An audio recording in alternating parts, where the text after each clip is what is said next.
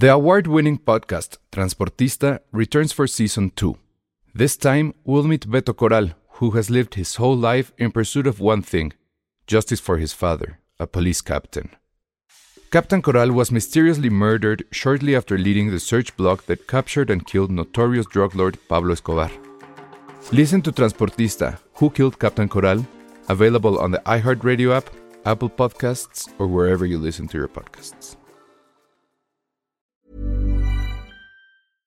Hiring for your small business? If you're not looking for professionals on LinkedIn, you're looking in the wrong place. That's like looking for your car keys in a fish tank. LinkedIn helps you hire professionals you can't find anywhere else, even those who aren't actively searching for a new job but might be open to the perfect role. In a given month, over 70% of LinkedIn users don't even visit other leading job sites. So start looking in the right place. With LinkedIn, you can hire professionals like a professional. Post your free job on linkedin.com slash people today.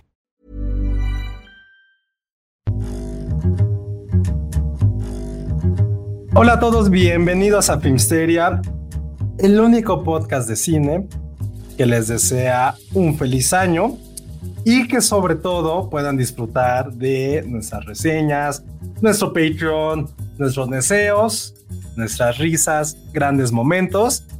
Que ya no haya eh, bodas Filmsteria, que no haya bebé Filmsteria. Quizás de ustedes sí, de nosotros no, pero solo queremos decirles eh, que va a ser un gran 2024 y nos siguen acompañando todos los miércoles en vivo en nuestro canal de YouTube y cuando quieran escucharnos en Apple Podcast, que otra vez fuimos número uno, o en Spotify, que no nos da ahí sus métricas porque tiene sus podcasts bien pedorros, pero gracias a ustedes, de verdad, por acompañarnos en teoría otro año más. Sí, no, muchas gracias. Feliz año, amigos. Porque además, ya vieron qué número de podcast es, no puedo creer. Estamos en el 394, Oh, estamos ya a nada. ¿Qué vamos a hacer? Claro que ya lo planeamos, amigos. ¿Ustedes creen que nosotros son, vamos ahí por la vida así nomás? No, ya sabemos qué vamos a hacer. Sí, claro. Estén pendientes. Eso está muy bien. Por lo pronto, y si nos están viendo aquí en vivo en YouTube o en muerto en YouTube, pues porfa suscríbanse al canal, nos sirve mucho eso, denle ahí a la campanita y este y pues compartan, compartan el video, este, donde quiera que estén ustedes en sus redes No, sociales. está, está loco Pedro Ranero, nos pone para el 400, top 400 de películas, no. Ay, no, no. Que por cierto, Eh, Pedro nos escucha desde Guatemala, desde la Ah, tierra de. Oscar Isaac. Entonces, felicidades allá también. Está buenísimo. ¿Qué hicimos la vez pasada? Es que hicimos una cosa así, ¿no? Ya no me acuerdo qué hicimos. No, creo que esta vez va a estar más tranquilo, amigos. Pero bueno, por cierto, voy a poner esta imagen. Esta imagen ya va a estar al final de- del, del video en, en- en YouTube. Lo siento para los que nos están escuchando en Spotify y en iTunes. Pero es este, pues la lista de todos nuestros Patreons so far. Oh my God. Este, ajá, entonces, bueno, pues ahí vamos. Esta va a ser la, la Qué pleca que va a salir al final. Y Esperemos que se unan más. Esperemos que no tengamos que borrar a nadie. Pero bueno, pues ahí está. En, en riguroso alfa- orden alfabético, por cierto, ¿eh? Eh, lo que estoy viendo. Sí, sí, sí. sí. Mm. Gracias a todos.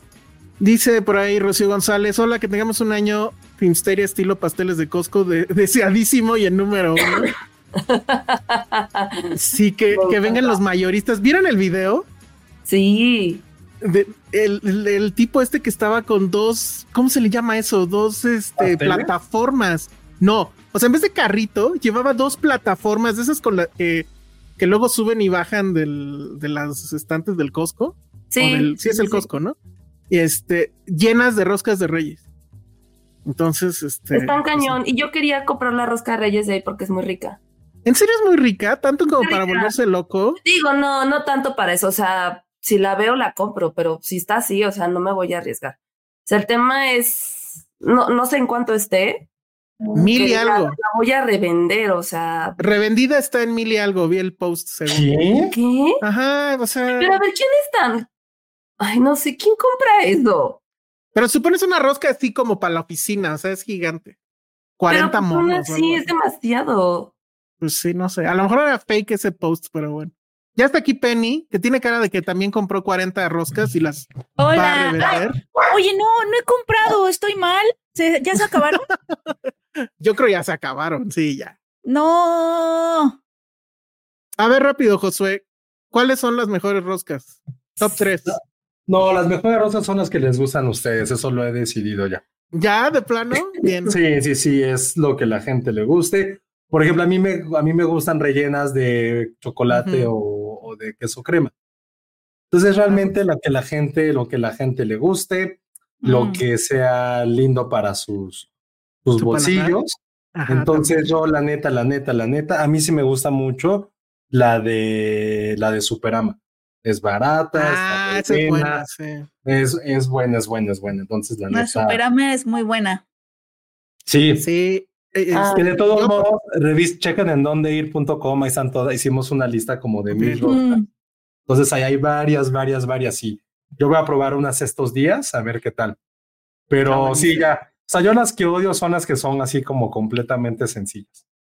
¿En serio? Sí. Ay, no, yo sí, sí A mí me gusta extravagante, que tenga relleno. ¿La de, ¿La de Rosetta te parece sencilla o...? Sí, sí, o sea, me refiero sencilla con el hecho de que no tengan relleno.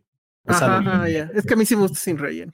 A mí también, yo puedo vivir sin el relleno perfectamente. Ven, por A eso mí- a mí- no, a mí, a mí la verdad sí me gustan con relleno. El año pasado comí una que tenía como queso con zarzamora, una Qué cosa rico. así. Esas son ¿No era la de, la de la de Superama, bueno, Walmart? No me acuerdo, pero ajá. o sea, Es es que, que- creo que creo que era de che, la encontré en Chedraui, creo. Mm.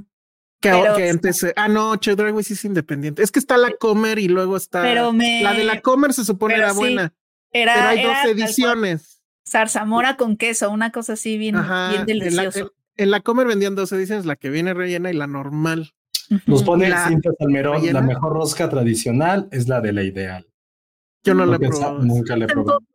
Luego, Rafael, la rosca es el pan más feo junto con las conchas. No, Las conchas sí son el pan más feo, No, no es cierto. No. pero la rosca no. Las conchas no son un Las pan. conchas sí son de los peores panes. no. Las panes, la neta, lo siento, Hay personalidad. panes. No, no mames. Ay, las conchas son buenas. Son lo máximo. No tienen Con las las con las conchas no, Josué. Ajá, No, exacto. pero- Sí, pero- Así Así chopeaditas con chocolate. Oh, Sí, Y luego hay de diferentes, de diferentes sabores. Está De la, diferentes ajá, la sabores. concha de café, la de chocolate. No, Josué, El otro día conchas vi- no. Las conchas de Reyes Magos, que estaban increíbles. Ajá. Mm. Sí, no, claro, hay versatilidad. No, dice Rocío González, yo vengo saliendo del Costco por las lechitas, nata, de azú- nata y azúcar. Para la panadería avisaron que desde la entrada que ya no hay. O sea que ya no Ah, es que recordemos que Rocío tiene su panadería. Híjole, Rocío, ¿y tú y haces roscas de Reyes? Supongo que sí, ¿no? Y no imagino. Mejoraran su rosca de reyes. Ajá, manden, mándenos una. o manden Alex fotos. Nos dice, yo recomiendo la rosca de la pastelería de la Suiza, pero no hay Mm. presupuesto, la de la esperanza. Oye, la de la Suiza, claro. Una vez la probé y sí está buena. ¿Cuál es la Suiza? La de la La de Condesa. la condesa. La de la condesa, ajá. Mm, Esa sí nunca la he probado. Está muy buena. La rosca es la evolución del pan de muertos, de mi particular punto de vista. Sí, son primas. Pero yo prefiero, yo sí prefiero el pan de muerto que Yo la también. rosca. La neta, mil veces. Sí, ¿por qué? El Pues pan de muerto es una concha gigante.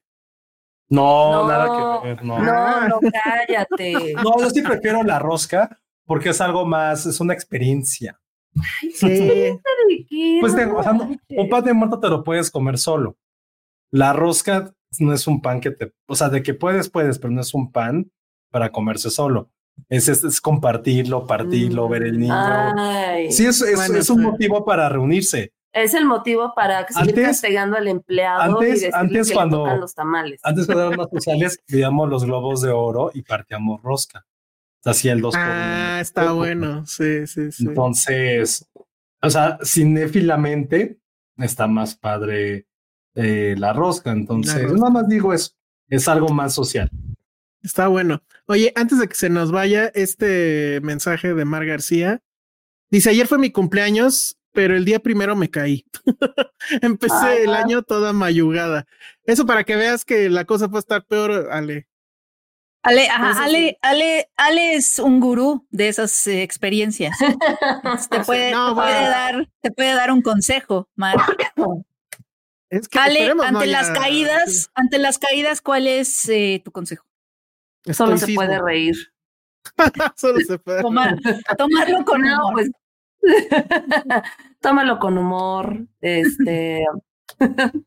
¿Qué te digo? Espero no haya sido grave. Feliz cumpleaños antes que nada. Sí, Eh, feliz um, cumpleaños, Algo que sí te voy a aconsejar es no te confíes como yo que estuve a nada de confiarme y decir, es un esguince, es un esguince. No, no, no. O sea, si te duele, ve al doctor. Creo que eso es algo que debemos hacer todos este año, así de nada de saltarse a los doctores. No, si vayan al doctor. Es importante ir al doctor. Muy bien. Dice Campos Cabrajo, soy gringo, prefiere los muffins. Que las The conchas Muffin sí, sí, Ay, son más divertidos los muffins. Pero ¿dónde hay buenos muffins aquí? Los del Costco Sí, sí hay. son buenísimos. ¿En serio? Puta, sí. Oye, ¿sabes también cuál está rico? Fuera de chorro, los de Starbucks.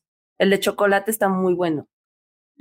Ah, bueno, voy a checar, pero ya me latió más este volverme loco en el Costco por los muffins. Sí, los ¿no? muffins de Costco para cuartos vienen como 12.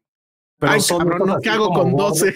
Son gordos de chocolate, tienen un, las chispas son gigantes y es como este, y son de chocolate negro, este, bueno, un color muy negro y sí, son muy ricos, puta, muy, muy ricos.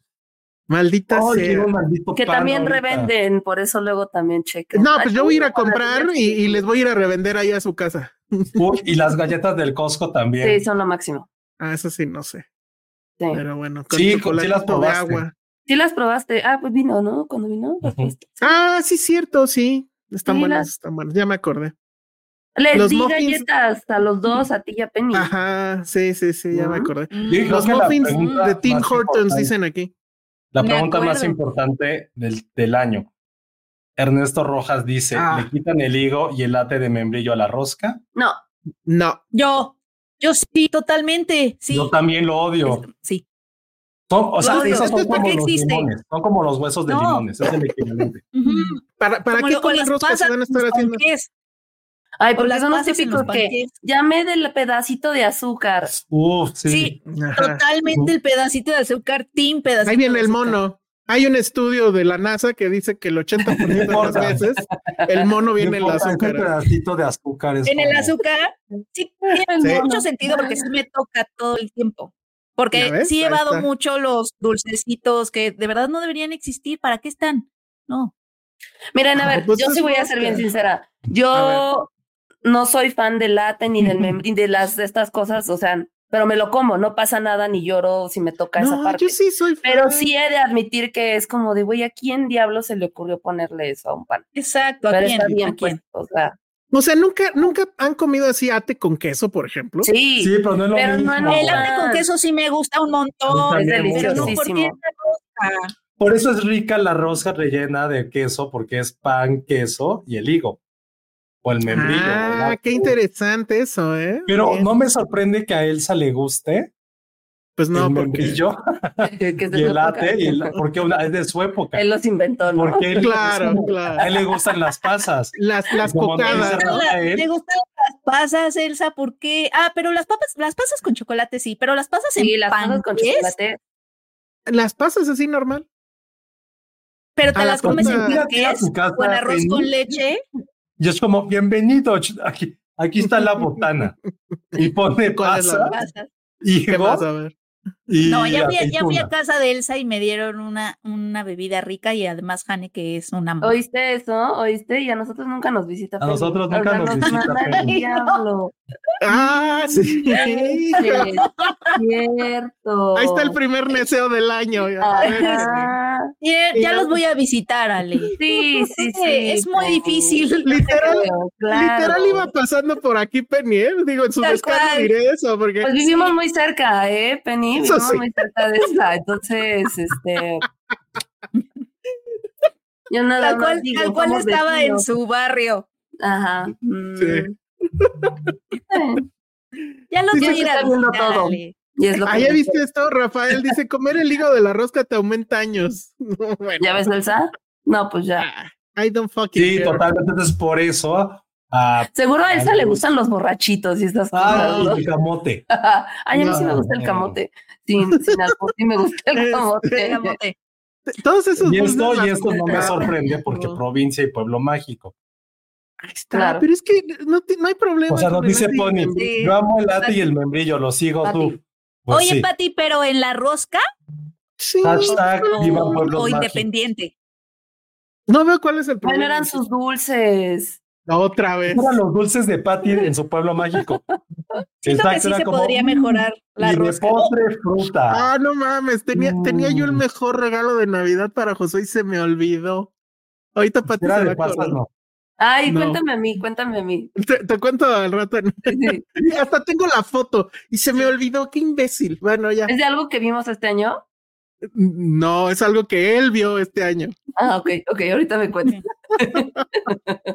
A ver cómo le hago para. ¿Se acuerdan que una vez ya Ay, hace, me mu- deseo las perdón, pasas. hace mucho tiempo había pues escuchas que nos decían, no, es que yo vivía en X pueblo, no había chocotorros, no había gancitos, no había nada de eso. Por eso en provincia les gusta tanto ese tipo de cosas, porque no había marinela, no había gancitos, Ay, no, no había llegaban. marinela. Alguien nos los dijo, porque ya me acordé, no es cierto, miento, miento. Unos mejores amigos que es de Chiapas, este, saludos a Olivos, cuando estabas a la universidad, todos de, güey, los Twinkies, los submarinos, la mierda y media, y ese güey, pues era de Chiapas, literal, nos decía, güey, es que en, en mi pueblo, pues no llegaban los submarinos ni los Twinkies. Ay, no. y obviamente fue el buleo durante un semestre, Olivo, te abrazo mucho. Un buleo completamente, porque no llegaban los, Ay, los no. Twinkies ni los nerds, ni nada de esos dulces noventeros. Ay, no Ay, lo quiero pobrecito. abrazar. Entonces, él seguramente, pues sí, él jugaba a poner la cola al quetzal y al tapir. Al quetzal. al Al tapir y quetzal. Pero pues sí, o sea, por eso entiendo que pues a lo mejor a la gente de pueblos mágicos, por eso le gusta el membrillo, el latte, los higos, las O pasas sea, y todo ya eso. ni en el. Las palanquetas, ¿no? Las palanquitas, A mí sí me gustan las los palanquetas. merengues, La las toscada, tostadas, Las- mm, Las coco, las el tamal. alegrías. ¿Saben qué esas Les- ¿Sabes qué le ha de gustar hace un buen? El limón relleno. No, eso quién sabe, ¿eh? Nunca lo he comido eso. Ya de ser to- el limón relleno. Eso sí, nunca ¿Sí lo he ubican o comido. no? Sí. Más o menos. Es más, sí. déjame lo busco, a ver. Eso sí no tenía ma- O sea, porque es como de coco, ¿no? Está relleno que como en esa- coco, creo. En esa mesa de dulces mexicanos, en esa mesa de dulces mexicanos siempre están esas cosas. Y sí, nunca lo he probado, ¿eh? ¿Saben O sea, qué no entiendo qué hace un limón. Ahí sí, para que veas, no entiendo qué hace un limón en, en una mesa de dulces. O sea, no Ya, entiendo. pues ya la embajadora del pueblo mágico nos dijo qué onda. Dice A Pati que sabe a coco acidito. Ok. Pero no, ni siquiera encuentro la. la No se me hace en una combi. No sé si me antoja el, el coco acidito. No sé. Sí, no. Ya lo ganó todo Oigan. Alex Juárez. Mi Mi mamá mamá vende de esos dulces típicos y solo lo compran los viejitos. Ay, Ale. Ah, No, a mí sí me gustan algunos de esos dulces. Algunos. pues A mí las obleas. qué las bueno, obleas- porque si no, imagínate que iba a obleas son vender. lo máximo, tienes que aceptarlo. Las obleas está padre. Sí. A No, mí ya sí no me gusta, escuchamos, pero no en exceso, el dulce de leche. Este, las palanquetas sí soy muy fan. También del amaranto soy muy fan. Ah, el amaranto. Sí. Y el amaranto con chocolate, uff, Ah, el amaranto con chocolate es muy bueno. y esto sí 100%. Oiga, no, ya son ocho y media, perdónenme. Hoy tenemos un capítulo largo. Hay Sí, que oiga, ya. empezar. Sí, oigan, ya. Ay, no. A ver, ahí ya Hay se que queda, en- empezar. Se queda esa imagen de los limones. Quédensela en su mente. No entiendo por qué. No los podemos estar aquí. No podemos estar aquí tres horas. Tenemos que hacerlo más rápido. Ok. Oigan, antes de eso, eh, vamos a hablar rápido en cinco minutos. De algo que nos dio un preview Corleone, porque se la ha pasado pinche ladrando todo el podcast. Ah. Ustedes ya son Dogman, ¿eh? Ya, definitivamente. Ya. Oye, pero a ver, yo no, yo no, como buena PR, quiero saber tú qué vas a decir. Ay, como si no supieras. A ver, No, lo puse. Pusiste algo muy breve y que me hizo enojar. Cuéntales tu quote. Cuéntales tu quote. Obviamente, si Ale me invita a ver una película y me di Ah. y me pide un quote, pues ¿qué quote voy a dar? Es una carta de amor En este caso, es, es una desaforada carta de amor. ¿De qué estás hablando? Porque no hemos dicho. Se llama Dogman, es la nueva película de Luc Besson. Lo que no vio Ale, creo, fue mi tweet después de que vi esa película y dije, porque la vi todavía en 2023. Te retuiteé de. Mi primer película favorita de 2024. Y créanme que si ustedes van a ver esta película que estrena, ¿cuándo, Ale? Mañana. Ya mañana, ¿verdad? mañana estrena este esta película, por eso no duermo, porque ya primer semana ya tengo estrenos y mucho trabajo. Muy bien. por eso estoy así. Entonces, eh, bueno, yo ya la vi y la verdad es que me pareció una maravilla. No sé, no, bueno, les voy a contar de qué va, pero no sé si decirles un poco cuál sería la fórmula. Mm. Mm, ¿Lo diré o no lo diré? O sea, ¿qué, qué, películas me refiere o, dejarlo a, a, que sea sorpresa? ¿Tú qué opinas? Ah, sí, podemos decir, no, yo creo que sí. O sea, ya la gente cuando la vea identificará incluso otras, porque había, había gente que me decía que encontraba otras este, referencias y creo que eso es lo que está interesante también. Bueno, va rápido de qué va. La película inicia con una escena de unos policías que están deteniendo a una, bueno, parece que es una mujer, pero luego, luego te das cuenta que es un hombre vestido de mujer, vestido de hecho como si fuera Marilyn Monroe en el famoso Diamonds Are Forever, creo, es el, el vestido este rosa. Él va ensangrentado, va manejando esta camioneta, abren la caja de la camioneta y sale este, toda una manada de perros y le dicen, ¿son, son de usted? Y le dice, sí. Creo que sí dice tal cual, son mis hijos, ¿no? Son mis hijos, no, te no, no, les van a hacer daño a menos de que me hagan daño a mí. Exacto. Y eh, lo llevan obviamente preso, no sabemos todavía por qué, y justo la película va a ir de eso, la película es un flashback, donde una policía le va a estar haciendo un cuestión, bueno, lo va, lo va a interrogar, y él empieza a contar toda su historia, o sea, cómo llegó ahí, y qué onda con los perros y por qué tiene tantos y por qué los ama, ¿no? Entonces, eh, pues de eso va, no, no necesito decir más. Es una gran narración, o sea, Luc Besson, o sea, definitivamente creo que la mejor, eh, si es de las mejores películas de Luc Besson, creo que es la mejor película desde El Quinto Elemento. Quinto elemento. Tampoco, tampoco está tan difícil porque vean ustedes la filmografía, no que ha hecho cosas terribles, pero, nada se le un poquito de, de lo que nos había presentado antes, sí. Sí, mm. esta es una historia oscura, es una historia que si les gustan los perritos, la van a amar. Eh, creo que ese spoiler sí lo voy a decir, como que de repente tenemos todo el momento el miedo de que vaya a pasar algo con los perritos. Sí, no, no, sí, dilo. Y sí, eso sí lo voy a decir, porque eso sí podría alejar gente de, de, de las salas. No les va a pasar nada.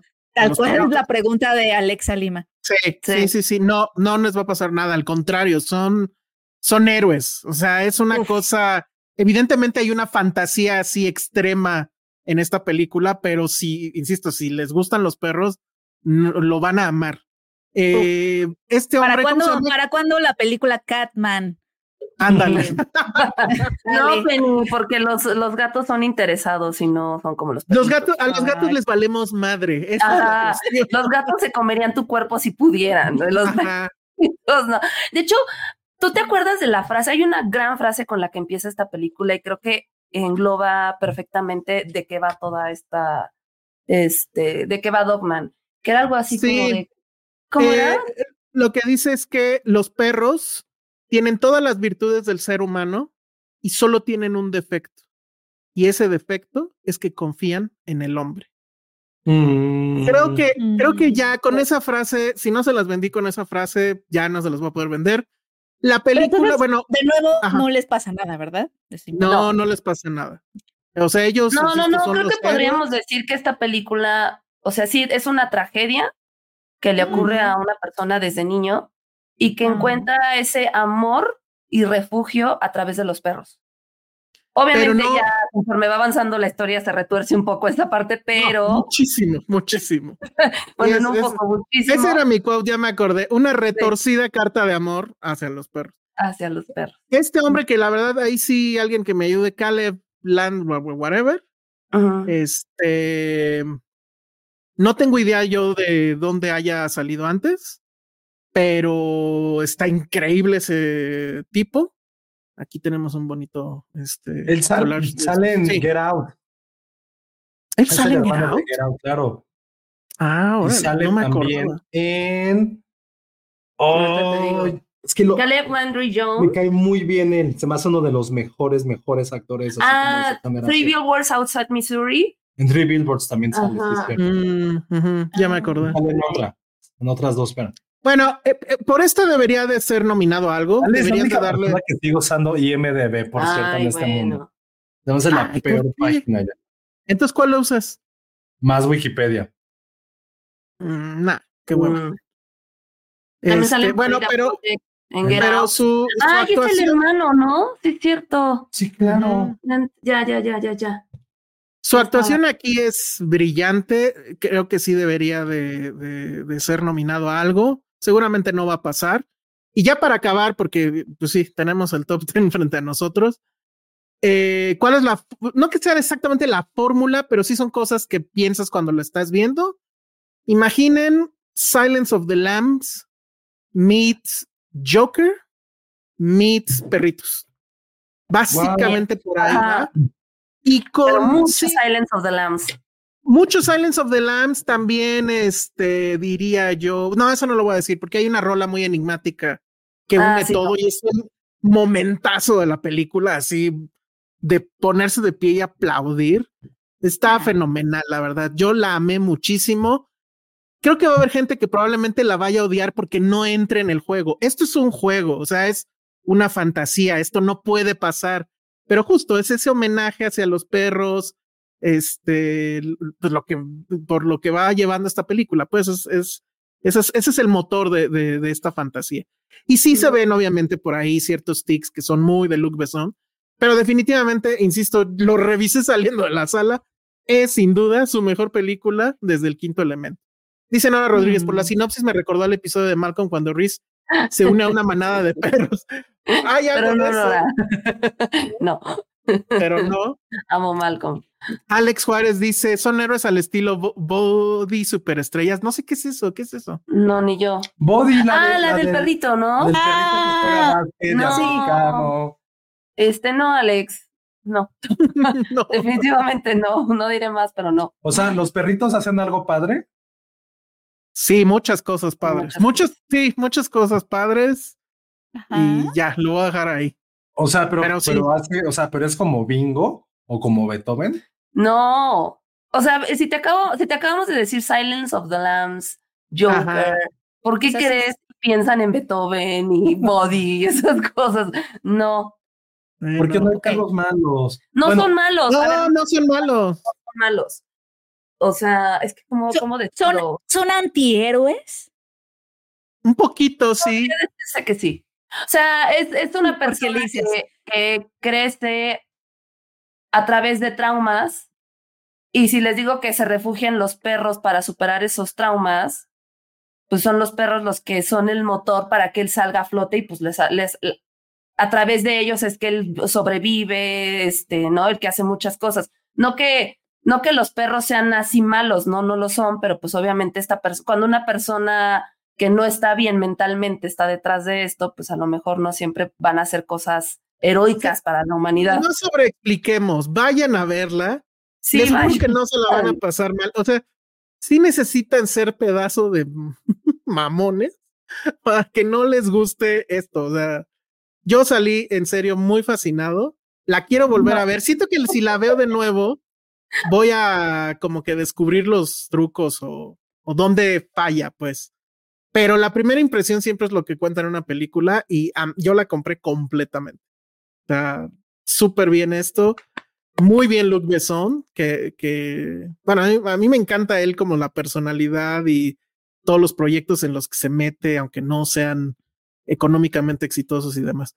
Dice, son como la manada de Op, tienen cono de la vergüenza. No, no tienen cono de la vergüenza. No, para ti. Sería increíble que hablaran, eso sí. Pero bueno. Hay un perro Patterson, sale un Patterson. No, Ay, salen muchos, muchos. no, no, sí, muchos. Bro, ¿se parece a una Patterson? Ah, no, a Patterson no, más bien a Corleone. Hay muchos Corleone ahí.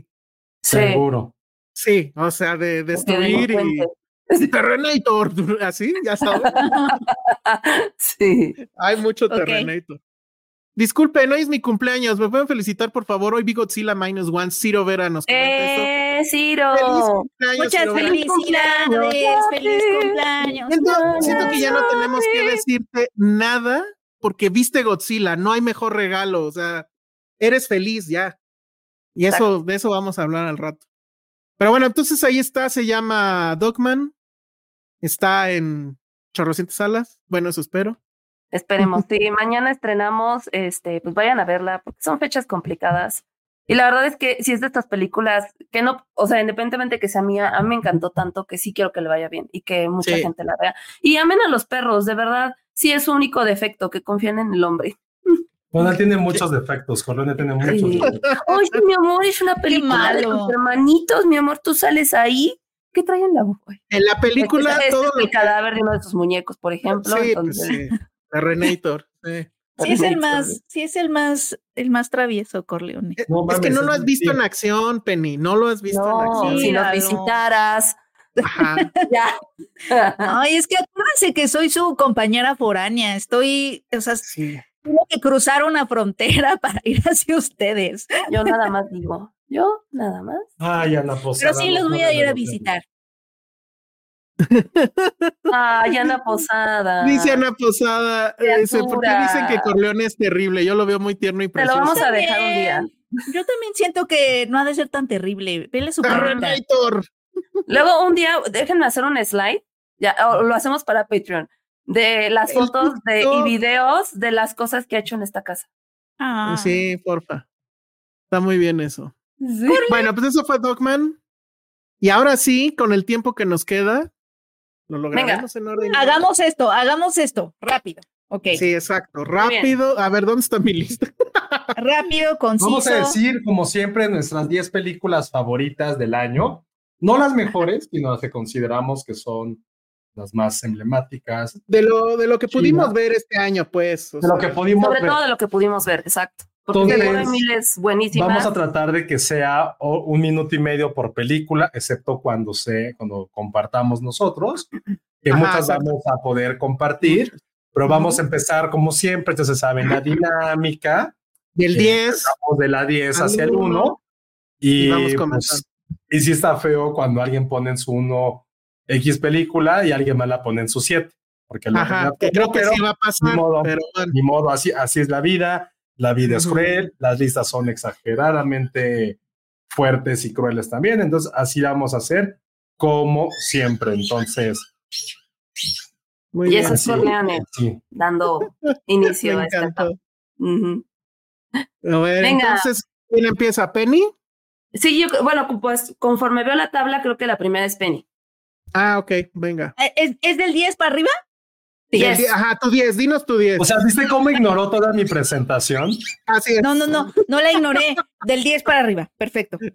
Este, Mi, mi película ocho, 10 nueve. es Barbie, de Greta Gerwig, que hemos dicho ya Ah. muchísimas cosas, pero la pasé muy bien. Entendemos todo lo que la hace un producto del capitalismo, por supuesto, pero Mm. la verdad es que la vi otra vez hace poco y me la seguí pasando excelente. Y ¿Cuántas además veces la que- viste, Penny? Qué Nada padre. más, como tres. La, verdad no tantas. O sea, fui, la vi dos veces en el cine, eh, con, en la función de Mm. prensa y con una amiga, y luego la volví a ver ahorita que se estrenó en una plataforma, que no me acuerdo cuál es, es HBO. Bueno, una. sí, ah, ha de ser te- HBO. Ajá.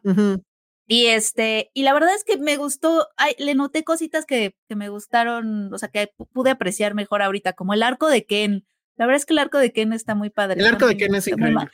está muy mágico. Entonces, no Sí, voy a decir más porque ya hablamos de ella. a. Exacto. Ajá, No voy a sí. decir más porque ya hablamos de ella hasta morir, pero pues ese es mi número 10. Ok, Barbie. Luego. ¿Nadie más la tuvo? No, Yo fue no. mi 11. Yo estuve a A mí se me fue para ponerla, pero bien. Sí, Mira, yo quería hacer trampa y en uno de Ujú. mis textos que se publica la semana que entra sí hice trampa. La empaté junto con Oppenheimer. O sea, el- puse el Barbenheimer como El Barbenheimer, sola- tú, tú aplicaste el, el Barbenheimer. Ajá. Porque yo sí creo que independientemente de que ese fenómeno haya sido plan maquiavélico de alguien o si se Nolan se peleó con Universal se peleó con Warner vía Nolan y todo lo que ya sabemos o que haya sido coincidencia, 2023 se va a recordar siempre por el Oppenheimer. O sea, yo creo que eso sí, este, va a estar, no sé si décadas, pero sí lo vamos a seguir recordando. Entonces, ¿sabes que Yo voy a poner a Barbie junto con Oppenheimer. No pueden vivir uno sin el otro. yo la tengo en mi número 7. Barbenheimer es mi número 7, entonces. El mío pues sería. pueden hablar de su Barbenheimer ahorita. Y, pero creo que más bien estamos pensando, aún ese es un hecho, que vamos a hacer como los mejores momentos del cine de 2024. Creo que y creo que como spoiler, probablemente el mejor momento que hemos vivido post pandemia fue el fenómeno Barbenheimer. Sí, como fenómeno. O sea, nosotros, independientemente de lo que hicimos nosotros, la gente sí estaba queriendo regresar al cine.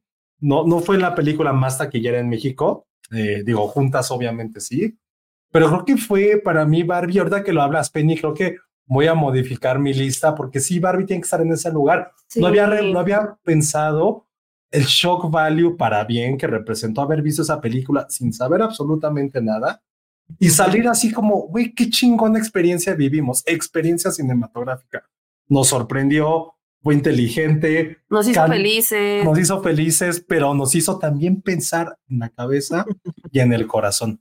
Entonces, ah. eh, y salimos, y salimos cantando, nos reenamoramos de Ryan Gosling, pusimos en un pedestal también a, Margot, Robbie. a Margot Robbie y vimos ya definitivamente, aunque a Elsa le duela quizá, el gran poderío que tiene Greta Gerwig como directora. Entonces, no fue un One Hit Wonder, sí se ha creado una carrera excepcional. Y también ahorita que acaba de pasar, también un guion completamente original, algo que siempre pensamos, lo dijimos mil veces en este podcast, ¿de qué mierdas va a, va a tratar Barbie? O sea, ¿de qué va a tratar? ¿De qué chingados podemos sorprendernos con una película así? Y creo que lo hizo. Y, y, a lo mejor está mal de mi parte, por lo menos no haber repensado eso ahorita que hicimos la lista. Entonces voy a modificarla y voy a poner Barbie en el top 10. ya si se vale esto, eh, insisto, sería en mi caso el Barbenheimer, que en mi caso estaría en el 9.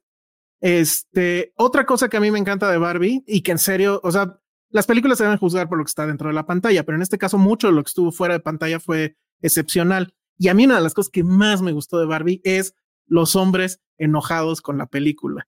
Qué increíble, bravo, me divirtió montones ver gente enojada que tenían la osadía de criticar a todos los que nos fuimos de rosa, me incluyo, a la sala, cuando ellos cuando van al estadio se ponen una playera del equipo al que le van y todo está bien.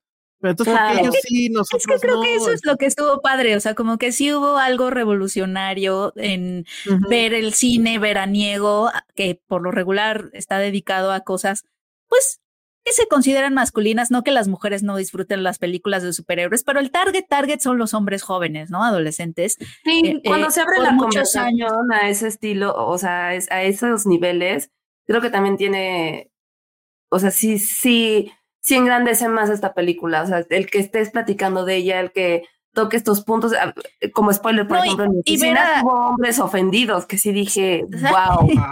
no, y ver, ver, el, ver, el, cine repleto de mujeres, o sea, un cine en verano repleto de mujeres, eh, también es como una imagen que no se me olvida y todas vestidas de rosa, ¿no? O sea, como que sí, sí fue, estuvo, estuvo padre vivir eso. Ya me sentí mal, voy a cambiar entonces mi 10. Porque es que la bajaba y la subía, la bajaba y la subía, entonces... Y, rápido... a mí se me fue, no lo había pensado. Y rápido, como pues es Barbenheimer, Oppenheimer, eh, en un minuto, pues es este... Para mí creo que también fue una sorpresa porque creo que por primera vez Nolan, bueno, de entrada se deshace ya de la mala memoria que tenemos de Tenet, ¿no? Tenet no pasó, o sea, borremos. Ay, Tenet, yo te, no te olvido. Híjole, no, pero lo que tiene esta película es que creo que es su primer película que no tiene gimmick. O sea, el gimmick es el cine, tal cual. Entonces, que con eso haya podido o sea, competir con, con Barbie y en una de esas creo que hasta logró más, ya no me acuerdo si fue esta o, la de Scorsese que logró más lana que, que Marvels de, ah, sí, Mr. Marvel, ¿no? La nueva de Mr. Marvel. Este, creo que eso es también un, una señal de cómo el cine cuando, cuando la película es buena, no importa que la estrenes en verano y no nada más va a ser el, tema de que tienen que ser comerciales con madrazos y demás. ¿No? Un gran, grandes momentos nos dio este Oppenheimer. Muchos de ellos, eso sí lo creo, se, se podían vivir solamente si la veías en IMAX. Y desgraciadamente yo solo la pude ver una vez en IMAX. Ojalá la reestrenaran. Sé que en Estados Unidos se va a reestrenar porque obviamente están apoyando mucho para las nominaciones al Oscar. Pero bueno, esa es mi número eh, nueve. Yo la puse en mi número siete, pero pues ya, también. Yo dejé solo Barbie en 10. No, yo, o sea, yo tenía esto, Oppenheimer. También fue una gran sorpresa. Una obra épica que creo que, que con Oppenheimer no sé cómo lo estén sintiendo, pero probablemente regresaron estas biografías o películas basadas en hechos reales, otra vez grandilocuentes, otra vez tres horas, obras épicas, Napoleón, la de Scorsese, esas cosas que es como de, güey, vamos a estar tres horas y media sentados en el cine viendo probablemente esta acción que se lleva a través de diálogos, a través de, miradas. No vamos a ver estas típicos blockbusters donde hay irónicamente explosiones y hay acción todo el tiempo. Más bien sumergirnos en la psique de personajes que realmente lograron modificar la historia. Y creo que a lo mejor no fue a lo mejor la primera, pero sí quizá pavimentó ese camino para hacerlo mucho más loable y también mucho mejor para cierto tipo de audiencia. Entonces creo que eso para mí es la importancia que tuvo Oppenheimer y que la verdad yo sin saber nada de física ni de historia ni nada de eso, ah, fue como un wow, si quiero llegar a leer acerca de estos tipos. Y creo que eso fue un gran mérito a un guion que en su momento Nolan era de los mejores escritores de cine que había y ahorita demostró otra vez por qué lo tenían. Entonces, esa fue mi número 7, Oppenheimer. Perfecto. Entonces vamos con tu 10, este, Ale. Ah, bueno, ya fue eh, Barbie. Barbie. Ya fue Barbie. Me preguntaban cuál tenía. ¿Les digo? Sí, pero no hables de ella. Sí, pero no hables de ella, exacto. Era Susume. Okay. Así es. Que sí está muy bonita, hemos hablado ya también de ello. Y sí. tenía lista la imagen, pero. Solo pues, diré que Mokoto Shinkai, creo que se llama, es un director al cual seguir. Yo lo conocí por Your Name y la verdad es que es maravilloso. Ok, perfecto. Entonces. Eh, Mi número 10 rápido es No One Will Save You. ¿Se acuerdan de esta película que salió en streaming? Creo que en Amazon Prime. Nadie le importó la primera vez, la primera semana. Era una película de terror, de invasión alien. Ah, donde sí lo, más interesante era que tenía tres, cuatro diálogos en 90 minutos. Es buenísima.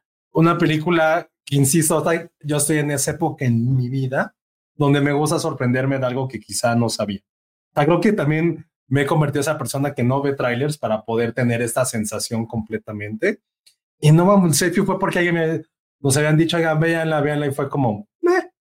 Y de repente fue de, güey, ¿qué está pasando? ¿Por qué no están hablando? ¿Qué, ¿Qué ocurre? Y es una gran forma de, creo que hace dos años en pandemia hablamos de esta película de ovnis también de los 50, que no recuerdo el nombre, pero también era de Amazon, que es como, güey, contar una historia ya tan trillada de home invasion, de terror, de una forma completamente original. Entonces, No Municipio para mí fue una mega sorpresa, la pasé muy bien en casa y fue ese extraño fenómeno de, aunque la vi aquí en, mi pantalla, todo el momento estuve así de, wait, me dio más miedo saber que estaba en casa y que eso podría ocurrir que a lo mejor si lo hubiera visto en cine. Pero en cine se hubiera amado ese silencio. ese silencio que a lo mejor vimos en, ay, se me fue este, la de John Krasinski. Ah, este... La de A Quiet Place. Es A Quiet Place. Quiet Place. También dije, ¿cómo sería esa experiencia haberla visto en cine? Pero porque es una película que en sí, su The Vast of Night, gracias a Ana Posada, era la que platicaba de también de Invasión Alien. Pues esas películas que son tan poderosas que funcionan donde quiera que la veas. Y creo que eso también fue algo que no me you le aplaudo por eso que hizo. Si es una película que ya va a entrar así como en mi, en mi must de ver cada Halloween. Entonces, bien por esa pequeñita película que nadie esperaba nada y que, insisto, para mí fue como un wow. Sí. Nice. Nueve, Penny. Ah, mi nueve es un, es un, documental. Es que faltó la mía. Ah, ah bueno, pero rápido, porque ya también justo acabamos de hablar en la emisión pasada, ah, de hecho, ¿no? Ajá, este, El niño y la garza, la nueva de Miyazaki, ah. que pues it's growing on me, o sea, he estado leyendo más cosas sobre ella. está este tema de que si probablemente esto en realidad es un mensaje a su hijo, se supone que no se lleva nada bien con su hijo, a pesar de que trabajan ahí en, Ghibli. Sí tiene mucho de estas eh, pesadillas un poco linchescas. Y yo no soy nada fan de Lynch, ustedes lo saben, pero y te las presentan eh, animadas y dibujadas como lo hace Miyazaki, pues venga, ¿no? Entonces sí me parece que es una de sus obras mayores. Sí se siente como una despedida, ahora sí. Este, y bueno, vamos a ver qué pasa. Tienen, tiene, la misma edad que, que Scorsese y obviamente estamos esperando que Scorsese haga una más. Entonces yo esperaría que viniera otra más de Miyazaki, pero definitivamente pues está está en mi top y en este caso fue en el 10. No sé si alguien más la tiene. Sí, yo la tengo en mi número 3. Eh, Perfecto. Um, a ver, venga. Yo creo que ya lo platicamos mucho, pero para mí creo que se retire o no se retire este señor, creo que Miyazaki es un referente del poder de la imaginación llevada al cine. Y, y el poder en 2023 seguir viendo estas técnicas de animación, de pincel, la mano, que no solamente es Miyazaki, o sea, pensemos en toda la gente que está detrás y que trabaja en el estudio Ghibli y que hace este tipo de cosas. La verdad es que el poder verlas en pantalla grande sí fue wow. Eh, ya lo platicamos, o sea, esta es una de las, eh, para mí, la, la, mejor película de animación de este año.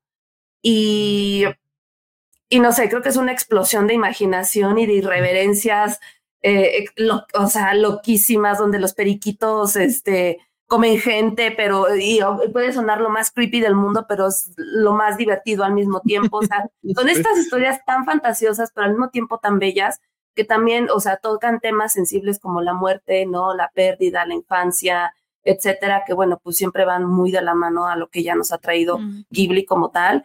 Y pues ojalá que Miyazaki nos siga trayendo este tipo de películas. Yo esperaría que por favor nos dé una más este, La verdad fue un goce verla, verla. Ya no la pude ver en idioma original, espero ya este, pronto hacerlo, pero la verdad es que sí, es una gran, gran película. Sí, está. Esa es mi número tres. Yo ya la vi en idioma original y la verdad es que. Sí, sí está en japonés. Sí, sí está en japonés. Ay, qué bueno. este, pero la verdad es que me hizo ver que el doblaje en español está muy, muy, muy bien, ¿eh? Sí. O sea, no, no le quita absolutamente nada a la experiencia. Pero bueno, ese es mi número 10 y nada más les voy a compartir de nueva cuenta esta bonita imagen de Del Toro haciendo el Chef Kiss, diciendo ah. si, si está buena. Este, es que sí está buena. Así es. Entonces ahora vamos con el 9 de Penny. Es mi número 9 es un documental que ya había mencionado aquí que se llama And the King Said What a Fantastic Machine es la ópera prima de Axel Danielson y Maximilian Van Ertrick, espero estar pronunciándolo bien, y básicamente es un documental que te cuenta la historia de la imagen, pero desde la primera fotografía, por ahí de 1820 y tantos, hasta ahorita y las fake news y los influencers y cómo todos somos como creadores de contenido, ¿no? Con la imagen. Y es como un tour es un tour express un poco porque pues obviamente son 200 años de historia de la imagen eh, en imágenes y tienen que un poco tocar cada etapa o cada idea de forma rápida. Entonces, pero lo que no tiene de profundidad quizá lo tiene de frescura. Me gusta porque yo no había visto un documental que reflexionara de esta forma sobre cómo usamos las imágenes y cómo nos vemos a nosotros y el mundo y lo que capturamos y lo que significa retratar una imagen, ¿no? Si es la realidad, si no es la realidad. Este, en algún momento está Lenny Riefenstahl reflexionando, viendo, viendo su, su, pues sus secuencias, ¿no? De, de, las tropas nazis y cómo las filmó, y se le ve en la cara el orgullo de lo que hizo, ¿no? De, de, de que gracias al, poder de la imagen y la edición, pues ella reflejó una cierta realidad que ahorita nos parece horrorosa, ¿no? Pero a ella le genera orgullo porque prácticamente hizo que los nazis se vieran como un ballet o una ópera, ¿no? Eh, ese tipo de cosas. Entonces, se llama así el documental porque el rey Eduardo VII eh, le llamó así, fue como que This is a fantastic machine a, la film, a, al cine porque vio por primera vez eh, cómo se filmó su coronación, aunque en realidad no se filmó la coronación porque lo que sucedió fue que a George Méliès no lo dejaron entrar a la coronación y entonces lo que hizo fue recrear la coronación. O sea, es que justo esa es la reflexión de la imagen, ¿no? De si lo que estamos viendo es real o no.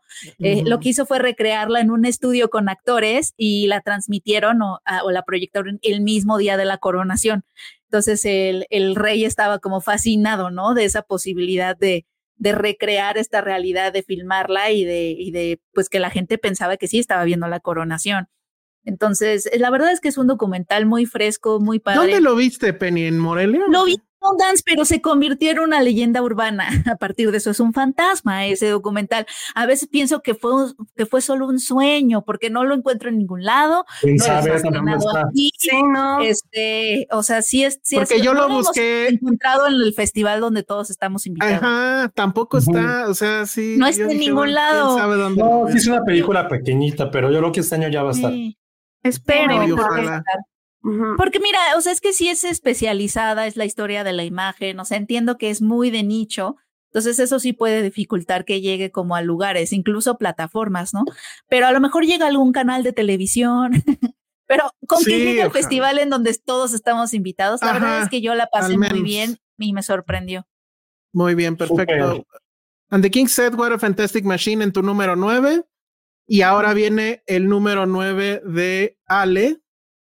Mi número nueve, ay, mi número nueve. Mi voz. Dale, vivo en una Recuerdo. Lord? It's me, Margaret. Me recordó, me recordó al anémona. Ay, qué oso, perdónenme. Bueno, este, esta película la platicamos también en su momento. Eh, ¿Qué les digo? La verdad es que eh, me la pasé increíblemente bien. Eh, es la historia de esta niña que tiene 11 años, que vive en Nueva York con sus padres y se muda a vivir a las afueras.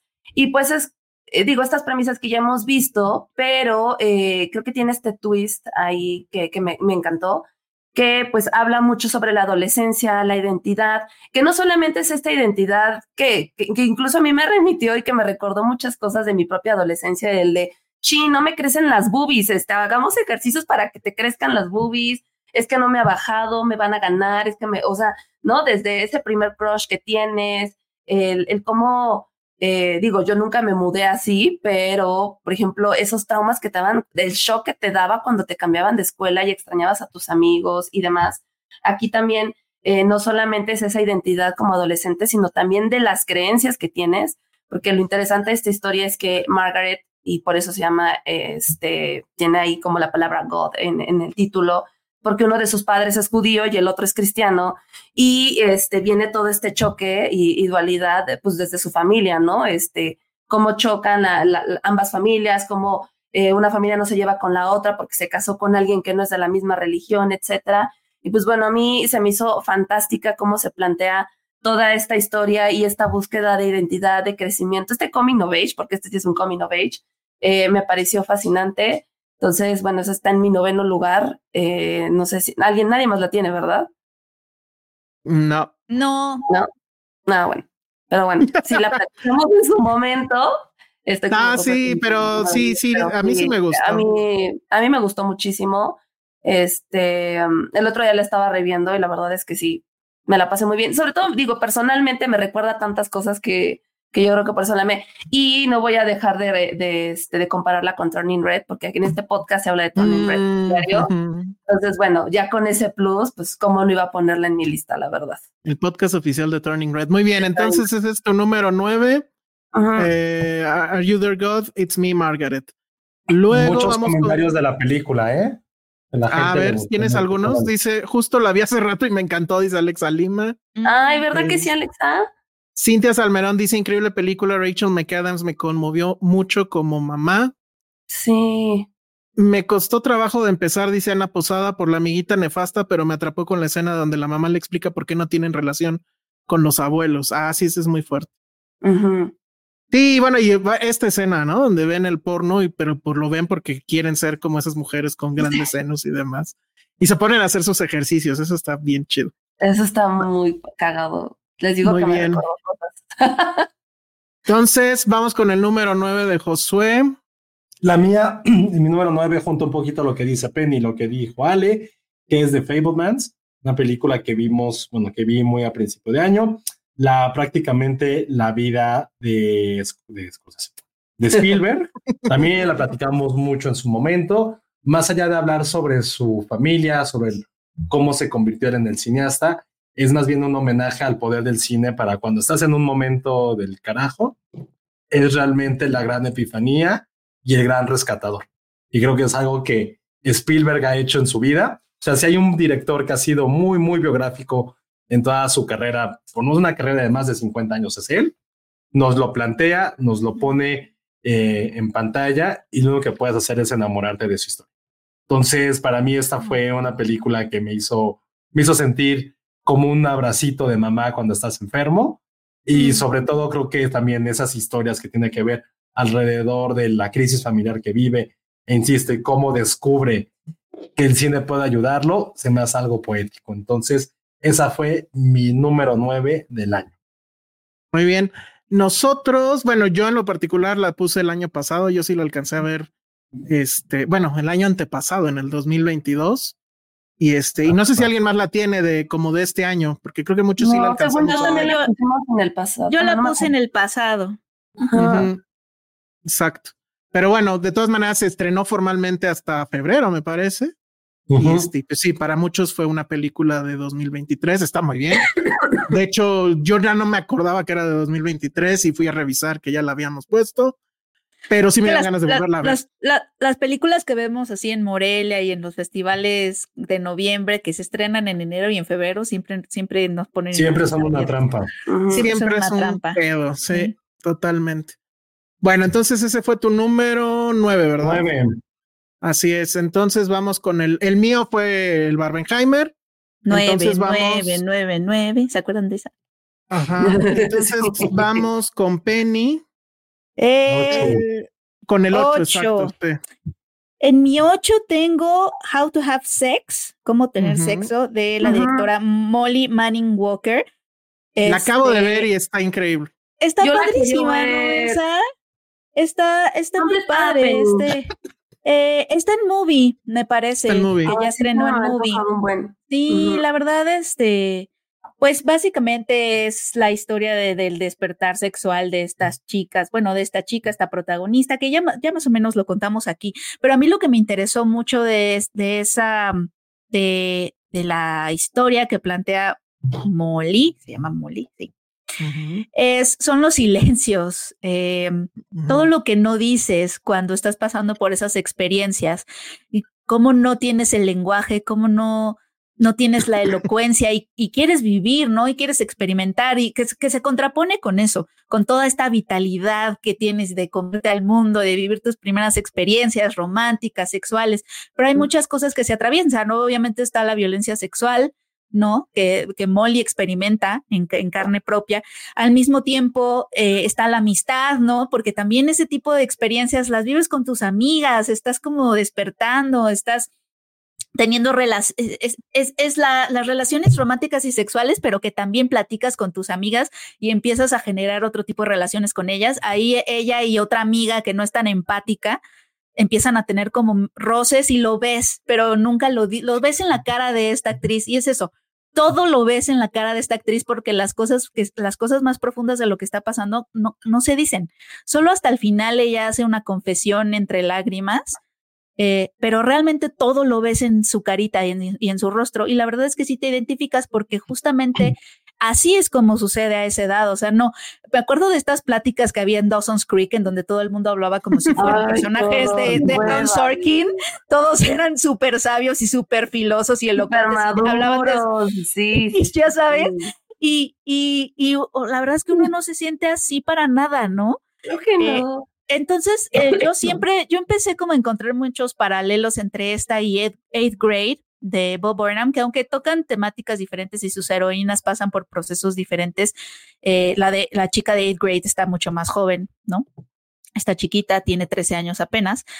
las dos hablan de esta poca elocuencia y de estos silencios en donde no, no, no puedes articular las cosas que no puedes articular para nada a esa edad.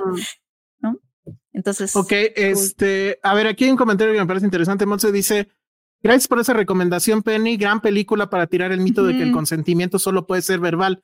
Esa es la magia de, de, la actuación de esta chica, que por cierto me das así como parece un poco como Florence Pugh, pero más joven, ¿no? Ah, sí, sí. sí, qué bueno que te gustó, Monse. La verdad es que sí está súper bien. Y sirve, sirve para ilustrar muchas cosas, ¿no? O sea, también eso que, decía Monse. Son, son muy ciertas porque ella maneja este lenguaje corporal donde no está diciendo no, pero su cuerpo está diciendo no.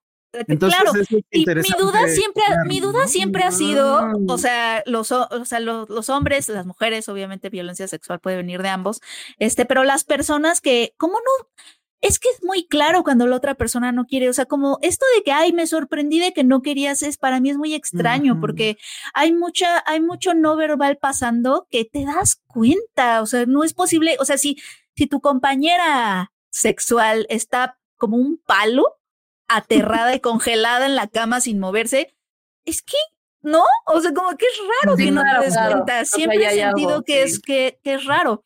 Y, y sí, o sea, a mí me, me acuerdo, o sea, como que las mujeres que veamos esto siento que vamos a poder identificarnos mucho, y, pero al mismo tiempo también es una película que ilustra muchas cosas que ahorita no nos cuesta trabajo explicar. La película nos ayuda a ilustrarlas. La única cosa que le critico o que no me compré de la película es qué buen soundtrack. Y yo esperaría que hubiera sido puro reggaetón. O sea, si no le ah, compro. como que, que seamos, este grupito tiene el gusto musical más chingón y no sale una sola. Supongo que tiene que ver con presupuestos, ¿no? No les ha de haber alcanzado para una sola canción de Bad Bunny o algo así. Puede ser, puede ser. Eso es lo están muy, están muy exquisitos. Están muy ser tan jóvenes. Pero bueno, muy bien. Ese fue tu número 8. Este, ¿tú, Ale? 8. Mi 8 es Wonka.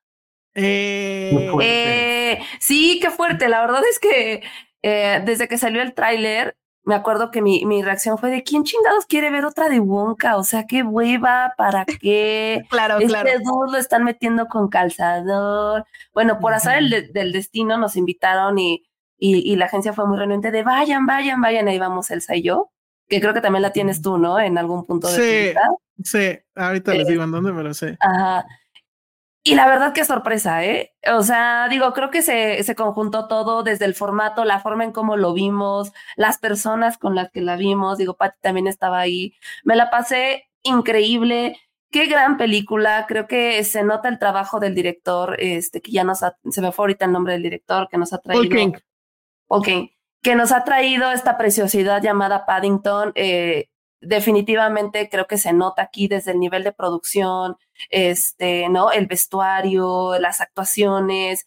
Timothée lo hace increíblemente bien, creo que logra quitarle todo ese creepy que tiene el personaje de Wonka y logra entregarnos una película familiar 100%, pero también divertida, con estos gags y, y estos chistes para muy adultos que la verdad, este, sí me hicieron pasármela increíblemente bien. Es una película que he estado como también pensando mucho, recordando que, que sí digo, ya, ya quiero que esté en tele, porque la quiero volver a ver. Este, quiero que Josué la vea. O sea, sí, es una película. Todos queremos que Josué la vea. Sí, es una película que hay un gag ahí. Y yo sé, tiene, tiene por ahí algunos haters por esta onda musical y demás, pero que, créanme, digo, al, al menos para mí es cero importante porque al final esas piezas musicales están bien, tan bien orquestadas, o sea, tan bien coreografiadas que, que te la pasas increíble. Y cinematográficamente hablando, si verla en pantalla grande, creo que eh, pues sí te cambia mucho, ¿no? Lamentablemente ya la verás tú aquí en la tele, pero sí quienes la pudieron ver en el cine no podrán dejarme mentir que visualmente sí es una película muy, muy bonita. Es mi número 5, de hecho. Eh, ah, el tema con Paul King es que, o sea, ya con estas tres películas, las dos de Paddington que él ha hecho, la tercera no va a ser de él, justo dejó el proyecto para venir a hacer esto, lo cual a mí me dio mucha tristeza, pero ya entendí, o sea, el tipo, la verdad es que sí creo que puede convertirse en un nuevo Disney.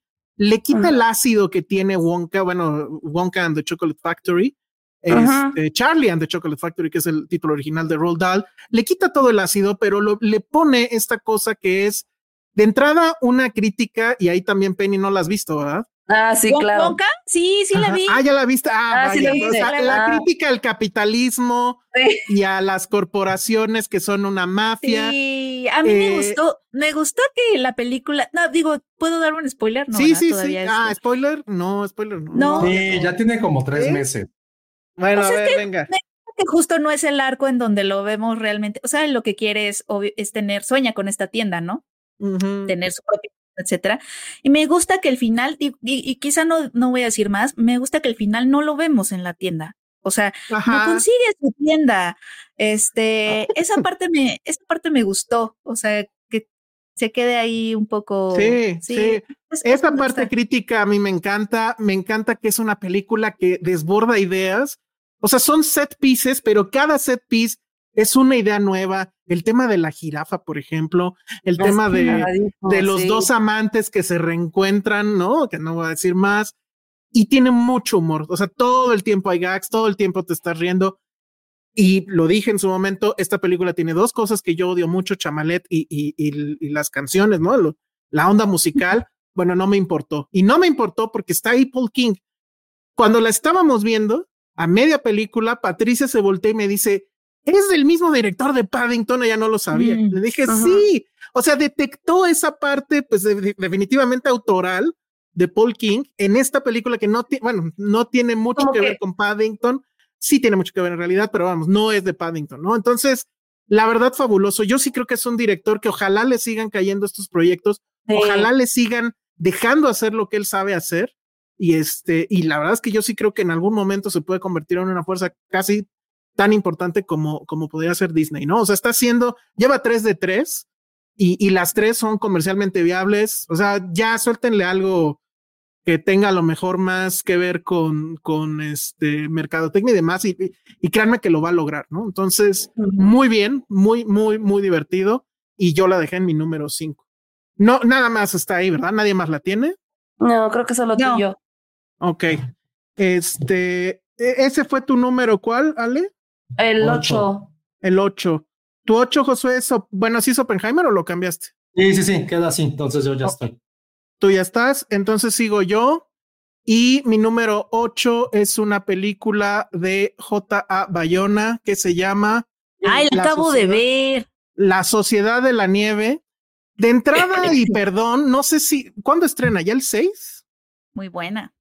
¿Estrena el 6 o cuándo estrena? Ay, ¿qué crees? No sé. Bueno, creo que estrena ya esta semana en Netflix. Los que la van a ver en Netflix, perdón, pero van a ver la mitad de la película. Es una película que se tiene que ver en sala. Está, creo que todavía alcanzan tal. No, yo creo que ya ni mañana, pero bueno, lo siento. Eh, es la película definitiva sobre este asunto de eh, los, este, el accidente en los Andes que sucedió, me parece que por ahí del 75. Eh, hay eh, esta sería la tercera vez que se lleva esta historia al cine. La primera la hizo René Cardona, senior, y fue un exitazo porque lo hizo creo que al año de que había sucedido el accidente. Los sobrevivientes de los Andes. Los sobrevivientes de los Andes, película que incluso se, dobló a, este al inglés, eh, porque allá también tuvo mucho, mucho éxito. después hubo una gringa donde salía Alive, Alive, Alive Hawk, con Ethan Hawke, exactamente. Pero estarás de acuerdo lo que pasaban en Canal 5, ¿no? Sí, creo que sí. Y seguro la, pasaban censuradísima. Pues no, porque era como muy amigable. Sí, yo vi esa, yo vi esa. Bueno, eso, bueno, sí. Sí, sí, sí. Entonces, bueno, porque para quien no sepa, y eso pues supongo que hay que comentarlo, era una tripulación de 40 personas, me parece, que van en este avioncito de Uruguay a Chile, eh, tengo entendido. Te explican en la película que tienen que pasar por la cordillera, la famosa cordillera de los Andes, pero cómo es que las, eh, los aviones lo hacen. Entonces, en la de René Cardona sí se clavan mucho en que el piloto cometió no sé cuántos errores, ¿no? Se fue por donde no debía, etcétera. Aquí no se clavan tanto en eso. Vemos el accidente. El accidente es una cosa. El accidente, ¿qué onda con el accidente? Yo no y lo Cuando lo ves en cine, es todavía peor porque la gente está, o sea, no han pasado 10 minutos y la película ya te traumó porque ves el accidente. Y recordarán ustedes que Bayona hizo otro de accidentes, que era la del tsunami. Me encanta, así es bien Accident Beach. Sí, y aquí, o sea, no mamen, o sea, lo, o sea, está cabrón. Sí, una y cosa la gente en- muy- en la sala está así suspirando, o sea, de, de güey, no mames, ¿qué acaba de pasar? O sea, y eso ya Sí. te mete completamente en la película. Y el tema es lo que vamos a ver es cómo estas personas, bueno, 14 solamente fueron los sobrevivientes y cómo sobrevivieron. Es Comiendo muy carne humana, se sabe. Exactamente, eh, se sabe, se ha dicho, pero la diferencia, y creo que eso es lo que inyecta esta película, toda esta narrativa, es que les da, o sea, le- les da una dignidad a todos. Le da dignidad a los que murieron, porque cada nombre de los que murieron va a salir en la pantalla, y los que sobrevivieron explica perfectamente bien cómo es que no había de otra. Y no había de otra porque pues el, el ser humano tiene como instinto básico la sobrevivencia. Y si tiene que ser así, pues tiene que ser así. Hay un debate ahí en la película entre ellos, etcétera. Pero bueno, increíble. Yo no sabía muchas cosas que no recuerdo si estaban en las otras, pero eso de que se, eh, eh, hay un punto donde Es otra que- vez quedan sepultados. Sí, hay, una avalancha. No, ¿sabes qué pasa con esta película? Yo sí vi mucho las otras dos porque las pasaban en la tele un montón y yo crecí traumada por la historia de los sobrevivientes de los No, Andes. Mi mamá me sacaba la anécdota cada vez que no quería comer. Esas personas tuvieron que comerse a sus No. amigos.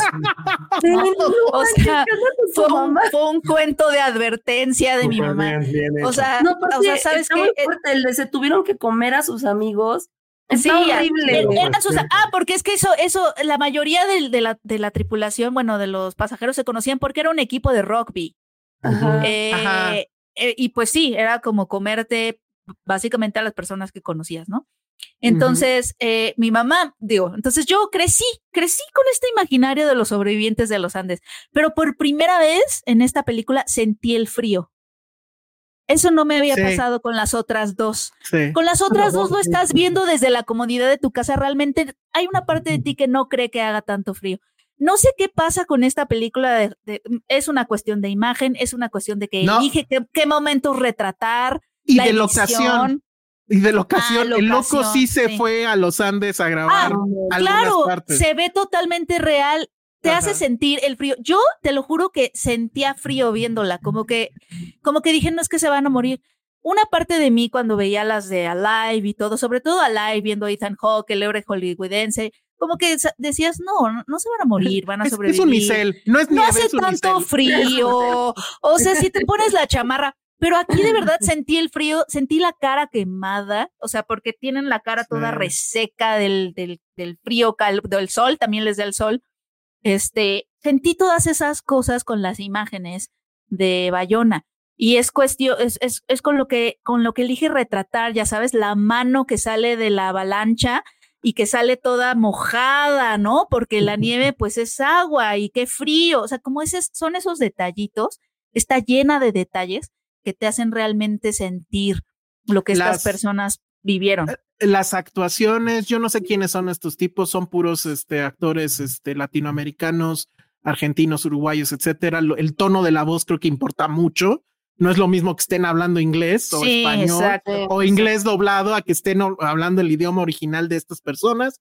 Está Exacto. basado en un, en un reportaje que está publicado y se llama igual La Sociedad de la Nieve. Entonces, bueno, la verdad es que no sé si la puedan ver en cine. Ojalá todavía la, la alcancen esta semana o lo que queda de esta semana. Un tip. Estuvo en la cineteca, en la, en la nueva cineteca y estuvo en Tonalá. Yo ya la vi dos veces. Una la vi en Tonalá y otra vez la vi en la cineteca. Bueno, descubrí que el mito ese de que el Cuarón les dejó el proyector 4K, y etcétera, a, a, a este al? Tonalá es absolutamente cierto. El proyector de la Cineteca Nueva, perdón, pero es una porquería comparado con el de Tonalá. En Tonalá vi esta película, efectivamente se notaba el 4K, el brillo en las imágenes, el sonido, todo impresionante. Ojalá haya chance de que la puedan ver así. Si no, pues bueno, va a estar en Netflix, obviamente. Va a estar nominadísima, me queda claro, para mejor película extranjera. Y en una de esas se la termina llevando porque es brutal. En serio. No, pero ahí está de, cabrón. de Zone of Interest. Cálmate. Ahí cálmate. está también The Son of Interest que Sí, no he ya, ya. visto y que llegaremos en su momento. Pero No, pero- meterle- no, pero- muy buena. rapidez a esto, Ya ¿eh? nos clavamos. sí, hay que, hay que meterle rapidez. Ok, bueno, ese fue mi número. ¿Qué estábamos? 8. En el 8, ok. Y la que Entonces, va a destruir todo, gracias, Penny. sí, Penny, estás muy, muy mal. No, entonces, ¿sabes qué? Mejor la 7 ¿La de Ale. saltamos? Sí, No, ¿por qué me de saltan? Sí, no. sí, ¿Por sí. qué crees, Penny?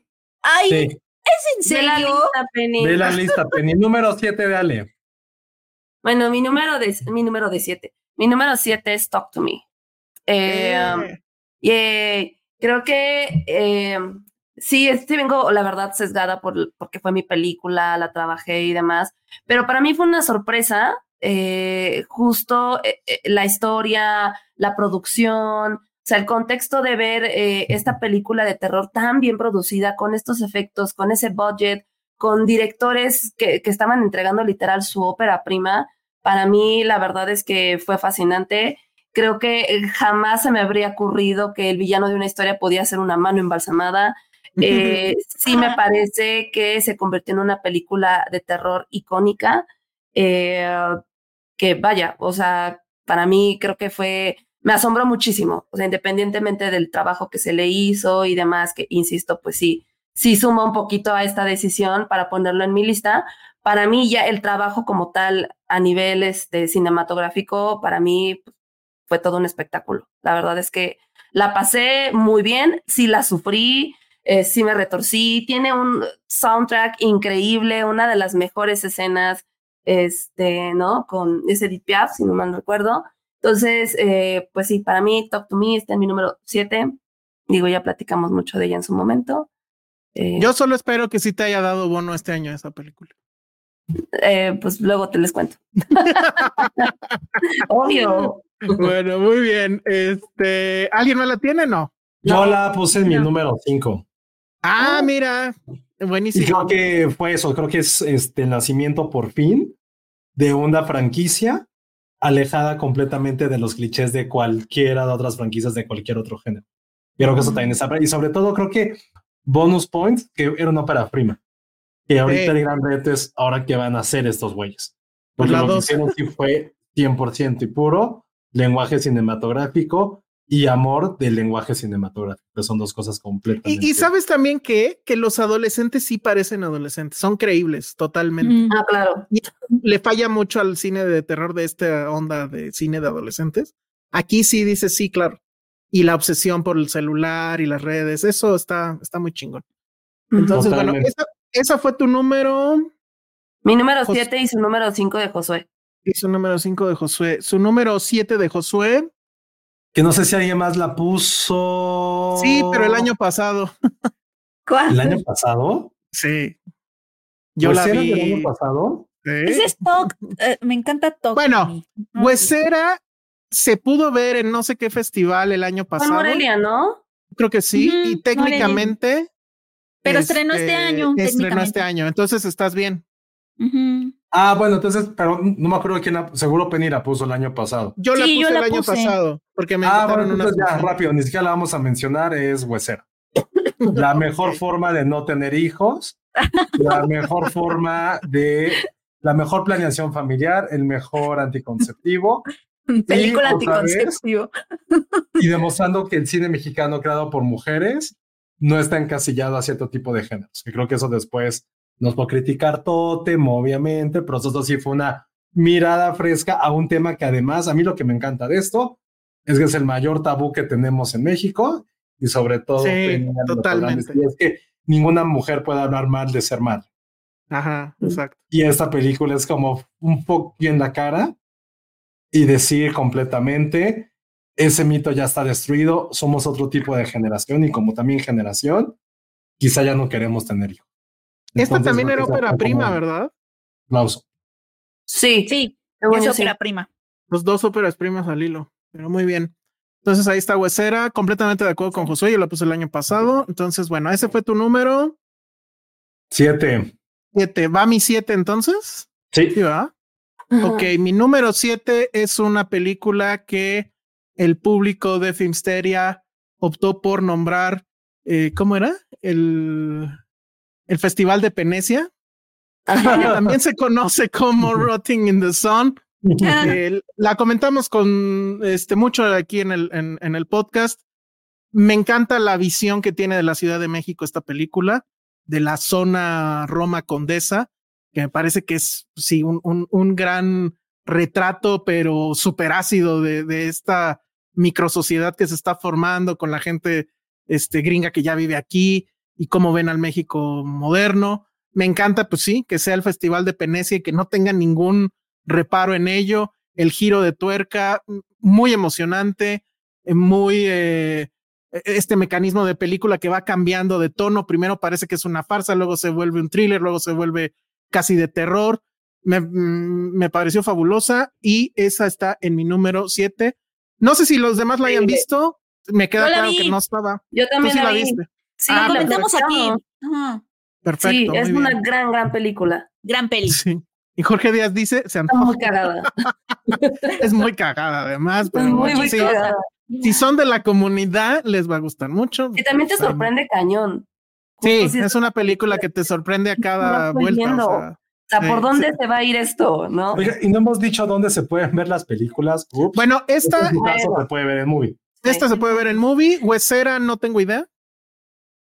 Mm, Ahí sí, si checan. Ahorita Este, digo. Talk to Me va a estar en plataforma, supongo, pronto. Sí. Ay, ya me, este, me urge, Ale, porque me la perdí. Le tengo unas ganas. en Prime. ¿Cuál no viste, Penny? Talk to me. Eh, Talk to me. Ven que la quiero ver desde hace un montón. Sí, pero vive con alguien, este. Vivo no con alguien que- La voy a tener que ver yo solita en la noche, sin nadie. Ay. Penny. Lo sentimos mucho. Leon Kane, dice sobre, Leon Kane sobre, dice sobre Rotting, muy gay, muy horny. Hey, super gay. Huesera se puede ver en Prime Video, ya dijimos que ah, mira, perfecto. va a estar en Amazon, diga, eh, Netflix, entonces, bien. Muy bien. Bueno, muy bien. entonces ahora sí vamos con el 6. 6 Penny, uy, ya vi cuál seis. es la 6 de Penny. Ah, eh, la 6 la seis es Totem. Ah, ¿ya me, me quieren saltar otra vez? No, no, no. No. Pero evidentemente yo también tengo Totem, este, pero ahorita te digo en qué lugar. Totem, sí, de la directora Lila Vilés. Que quiero, me siento muy orgullosa de mi lista y esto no fue a propósito, porque tengo una perfecta paridad entre directoras y directores. Ok. No he podido ver Esta es Totem. una eh, directora de Lila Vilés que se estrenó hace poco y que está en la carrera todavía para el Oscar a Mejor Película Internacional. Está difícil, está difícil este año, pero ahí vamos. Mucho. Este, y bueno, la, la, la, platicamos aquí. ¿Sí la platicamos aquí o no la Sí, platicamos? Sí, como Sí. 40 Sí, veces. ¿no? Sí, ah, ah, bueno. No, pues nada más decir que a mí me sigue. Pues me va la sigue 41. impresionando. Va la 41. No, me, me sigue impresionando eh, lo que hace Lila Vilés en sus películas, ¿no? La profundidad y la naturalidad y la intimidad que logra con una cámara cuando pues no es difícil, es difícil, ¿no? El cine siempre, pues es un artificio. Eh, eh, su naturaleza es ser un artificio, o sea, pones una cámara en un lugar y las cosas cambian. Y ella, ella logra meternos a estos espacios como si no estuviéramos ahí, como si esa cámara no estuviera ahí, como si esas personas que protagonizan Totem, esa familia que está en duelo, fuera nuestra familia y fuera una familia real de carne y hueso y nos estamos metiendo un poco a sus espacios.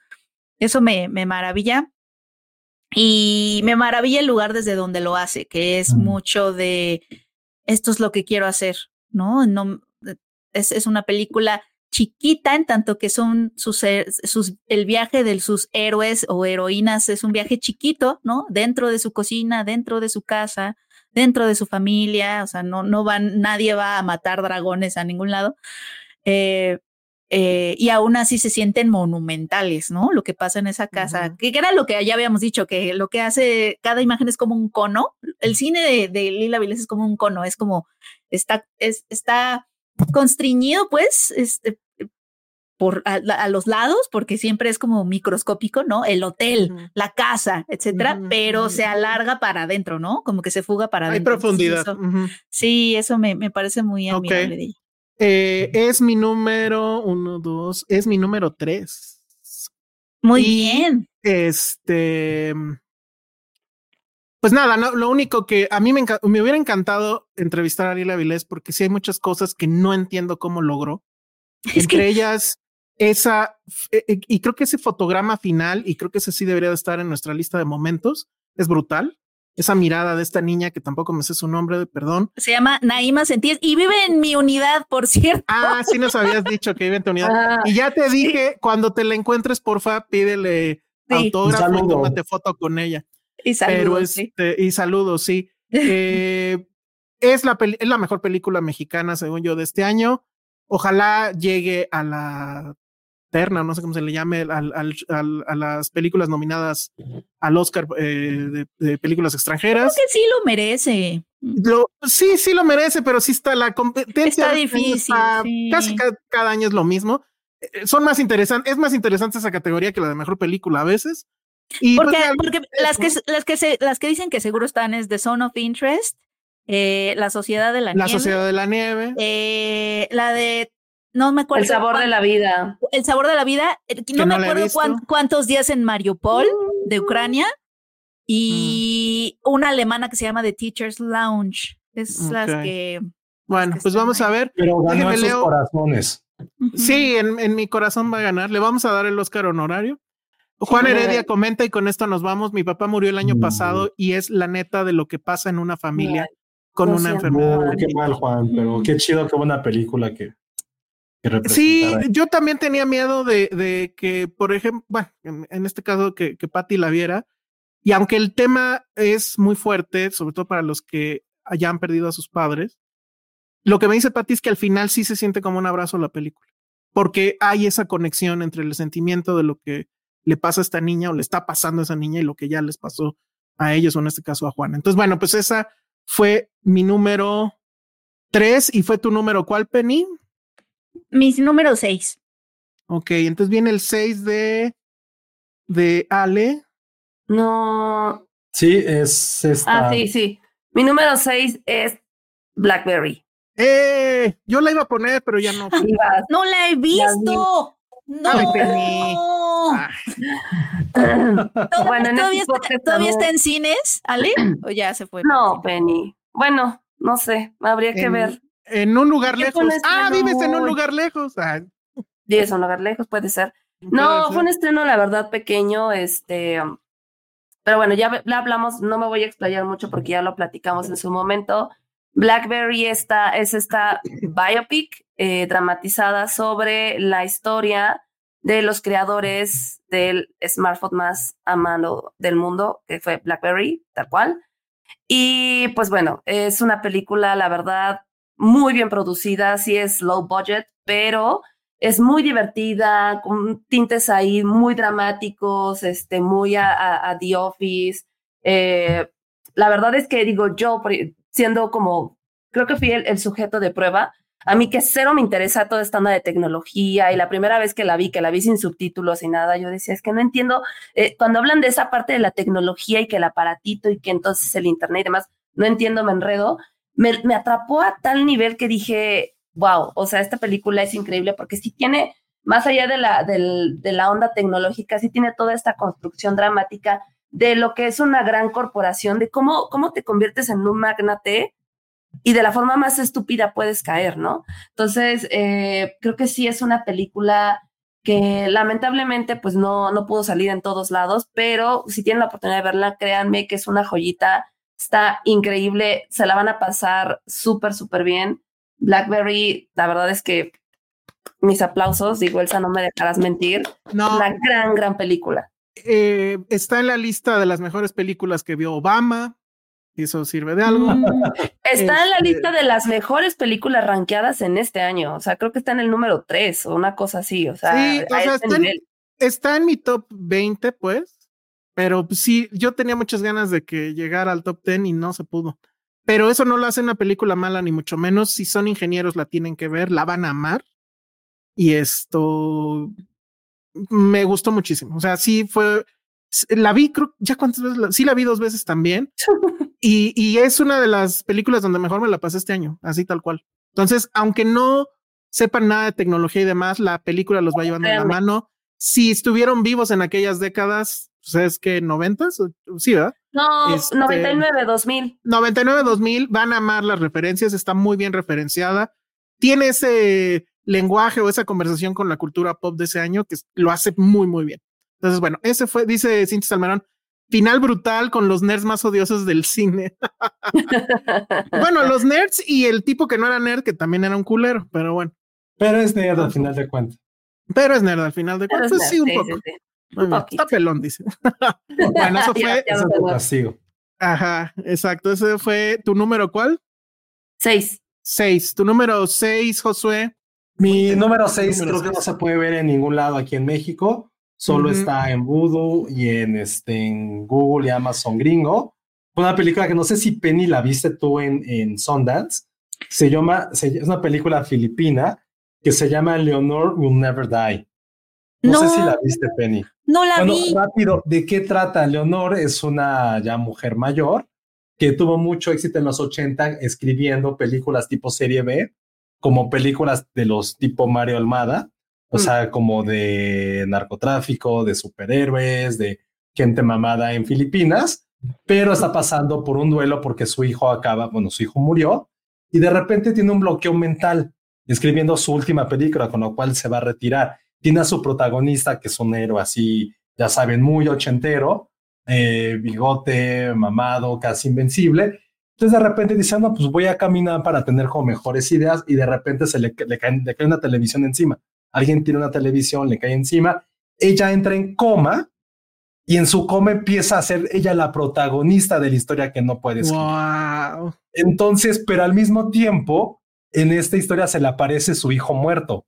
Entonces es una película que es una meta de meta, es como es como Inception del storytelling, de cómo también, muy parecido a lo que dije en Fablemans, esta mujer está viviendo dos duelos, el de su familia y el profesional, porque ya es su última película, ya a nadie le importa lo que está haciendo. Tú estás viendo lo que está pasando en el mundo real y a través de cinematografía con luces neón o otro tipo de, de gramaje, ves lo que ella está queriendo vivir en, esta, en, este, en su coma, en este mundo de fantasía. Entonces es una mitad Inception, otra mitad es em, también una película muy de Michel Gondry, porque todo es evidentemente mm. esta parte onírica, pero cualquier cosa puede pasar en su imaginación. Y al final de cuentas lo que ella quiere es como tener esa paz consigo misma, de decir, güey, todavía tengo el talento para volver a escribir una película de muy bajo presupuesto y completamente llena de clichés del cine ochentero filipino que pues, yo no conocía, y al mismo tiempo el cómo deja ir a su hijo, a su hijo que murió y que ella no puede poder superarlo y que eso también es parte de su bloqueo. Una película muy Sundance, muy independiente. Tiene como digo, como está este vibe como de estas películas chiquititas de los 2000 y tiene como esta estética muy Michelle Gondry, pero como si hubiera sido trabajada en los años 80. Entonces se las recomiendo mucho. Ya la quiero ver ya. mis favoritas que vi durante, durante el festival y pues tristemente no, no la pude encontrar donde donde se puede ver, pero, pero ahí manténganla. Y si una película, hasta el póster es eso, ¿no? Como esta viejita que su imaginación se está volviendo completamente loca. Entonces, ese es mi número 6 del año. Increíble, muy bien. Entonces va mi número 6. Esto no sé si le va a gustar a Ale, pero pues ni modo, ya tuvo la culpa. May December, para mí es mi número 6. Eh, se va a estrenar eh, en salas, ahorita no está Ale, pero bueno, ella la trae. Es un duelo de actuaciones fabuloso eh, entre Natalie Portman y Julian Moore. Es la número 5 de Ale. Ah, mira, y es la número 5 de Ale, entonces ahorita también que ella la comente ahorita que, regrese. la película probablemente con menos estética preciosa de Todd Haynes. Él es el mismo de Carol, ¿no? Pero... De Carol de este. Mm. Ay, se me fue la de Julian Moore de 2000, como 3, 4. Ay, ah, no me acuerdo. Bueno, ahorita si quieres, chécalo. me fue. Pero, o sea, y de hecho parece película independiente. O sea, se ve que la hicieron con tres pesos. Digo, en la nómina lo más caro, pues seguramente fue el sueldo de ellas dos.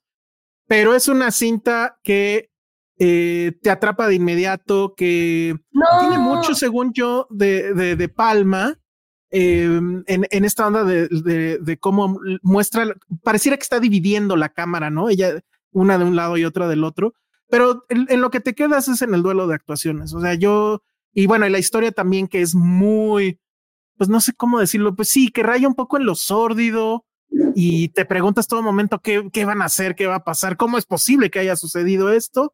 No quiero contar ahorita mucho de la trama, creo que ni siquiera tenemos tiempo de ello, pero definitivamente es una película. Aquí debería de haber una nominación al Oscar, al menos una.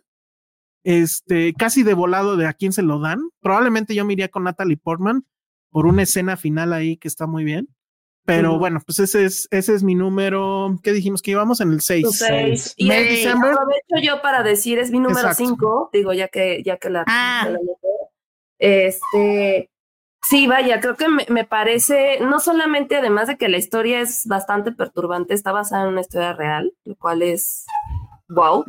eh, um, sí me parece que a nivel actoral es, es maravillosa. Él está sonando también mucho, pero yo me quedaría más con la actuación de ellas. La verdad es que esta dualidad, Natalie Portman es diabólica en esta película, este, ¿quién lo diría? Inclusive un poco más que, que Julianne Moore, que ya que vean la película no vamos a spoilerarles más.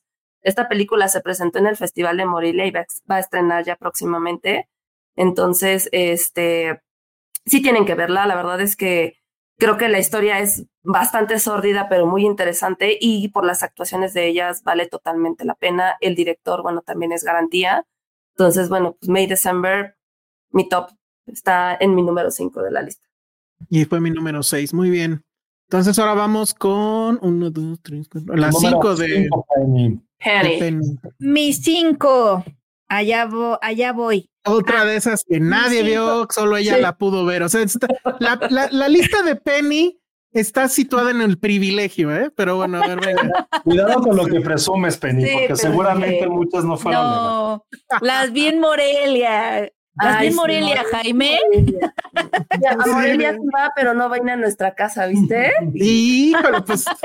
y está más cerca. Y está más cerca, exacto. Solo quiero decirte, Penny, que de aquí a diciembre de 2024 voy a decir todos los días el que no viene. Ándale. Y pum. Ok, está bien. Pero sí voy a ir, Ale, pronto. Van a tener dulces en algún... ¿Viste cómo lo dejó en un pronto? Ah, sí, sí, sí. Aplicó el mexicano así de este, luego, ahí luego nos vemos. Ahí te aviso, te aviso. sí voy a ir. Luego, nos hablamos. Tal cual a Elsa le dije, oye, estoy por aquí, puedo ir, así puedo hacerle a ustedes. Les va a caer de sorpresa, les va a caer de sorpresa. Estoy por aquí, puedo ir. Bueno, a ver, venga, Penny. Tu privilegio ahora, ¿dónde te llevó? Mi privilegio me llevó a ver La Quimera de la directora Alice Rohrwacher. Eh, es una cosa muy rara, pero la verdad es que me gustó bastante su rareza. O sea, fíjense que es una película, digamos que de arqueología. Uh. pero wow, qué divertido. Wow, uh. bueno, y no es Indiana Jones. Y no es Indiana Jones, ya perdió ahí como 80 No es Indiana Jones. No, es, es una cosa muy rara, pero la verdad es que me gustó mucho en su rareza. Eh, cuenta la historia de un inglés que por alguna razón está en Italia ¿no? Pero vive como desarrapado en Italia, ya sabes, en una casita de lámina, en un cerrito. Como que lo que me gusta es que llevas varios minutos en la película y no sabes qué estás viendo, ¿no? Lo, lo, lo, ves regresar de la prisión y ser recibido como por amigos en un pequeño pueblito italiano. Estos amigos son como, al parecer, los únicos jóvenes que viven en ese pueblito italiano, ¿no? Que es un pequeño pueblo de, de personas mayores, prácticamente los que no se fueron, ¿no? eh, y lo, lo, ves, ¿no? Estar ahí con ellos y empiezas a verlo interactuar y ya empiezas a descubrir poco a poco a qué se dedican. Lo que es una banda de ladrones, pero lo que hacen es eh, profanar tumbas, tumbas etruscas eh, en esa parte norte de Italia, ¿no? O sea, lo que hacen es pero él no solo es, no solo pasa, no solo es eso, sino que él además es un psíquico arqueólogo. Él puede sentir dónde están esas tumbas, ¿no? Como que agarra un palito y le hace así en, el, en la tierra y es como de aquí, ¿no? y la gente y su y su, su grupo excava. O sea, es un grupo muy variopinto, velos, o sea, todos son como un poco excéntricos, un poco raros, eh, quiméricos. Eh, y lo que hacen es saquear estas como tesoros, porque los etruscos eh, solían enterrarse con sus objetos valiosos. Entonces, eso es lo que mm. están, eso es lo que están sacando. Lo que hacen es traficarlos a, a coleccionistas de arte que les pagan y, y, después esos coleccionistas de arte pues los venden, ¿no? A, precios exorbitados, exorbitantes. Entonces, bueno, es, está rarísima porque de nuevo, es, son estos ladrones que profanan tumbas, pero de pronto es cómica, de pronto es una película como existencial, de pronto es onírica. La verdad yo me la pasé muy bien viéndola porque es rara. Eh, no sé todavía si se puede ver, creo que no se puede ver ahorita en. No, pero solo tú la viste. No, yo la he visto. pero te da esta sensación de que constantemente está en toda esa rareza, en todas esas cosas que salen, eh, que es, es como una película que anda como desarticulada. Sí, como si fuera una puerta desvencijada y anda contándote cosas. Así, esa, ese es el tipo de película, pero te empieza a dar la sensación de que más bien de lo que te está hablando es que hay cosas, hay muchas cosas como la vida que son frágiles, ¿no? Te habla como de nuestra relación con el pasado también, ¿no? Este, eh, estos grandes tesoros que ellos escarban, sacan y, eh, comprémonos una cerveza, ¿no? O sea, como que esos contrastes, estos contrastes son como, son, son tesoros sagrados, o sea, ¿no? Es como la tumba etrusca que parece, bueno, y también te da la sensación de que están en todas partes, ¿no? O sea, como que esa, ese pueblo vive sobre tumbas. Entonces, esta sensación rara. Eh, a mí me gustó mucho. Eh, ¿En qué número estábamos? Esto cinco. Es, el cinco. Es tu cinco. Luego, ¿quién sigue? Ale. No, ya, ya lo dije, May December. May December. Ajá. Luego viene Josué. Ya también la dije, mi cinco era Talk, dijiste, talk to me. Entonces está buenísimo porque la cinco mía era Wonka. Y entonces vámonos con, otra vez. Ajá, con Penny otra vez. Esta sí la vi. Y bueno, a ver, este, ¿cuál es tu número? ¿Qué es? Estamos ya en el cuatro. Penny. Esa, cuatro, ah, venga, vengo yo. El cuatro es Fallen Leaves, que también de aquí, Cabrismaki, que también es, eh, platicamos aquí esta historia de amor en una época muy deshumanizada, cuando, pero además también lo que está padre de la historia de amor de Fallen Leaves, añadiéndola a lo que ya dijimos en, hace unos días, es que estas personas no son jovencitas, o sea, no son adolescentes enamorándose, estas personas ya han vivido cosas, han vivido rechazo, viven solas, son de la clase trabajadora en estas ciudades en donde pues prácticamente tu opción es la soledad, ¿no? O sea, trabajar en una fábrica, regresar a tu casa y estar solo. Y entonces ahí, en ese lugar tan difícil y tan frío y tan gris, es donde sucede esta historia de amor y por eso creo que también nos llega tanto.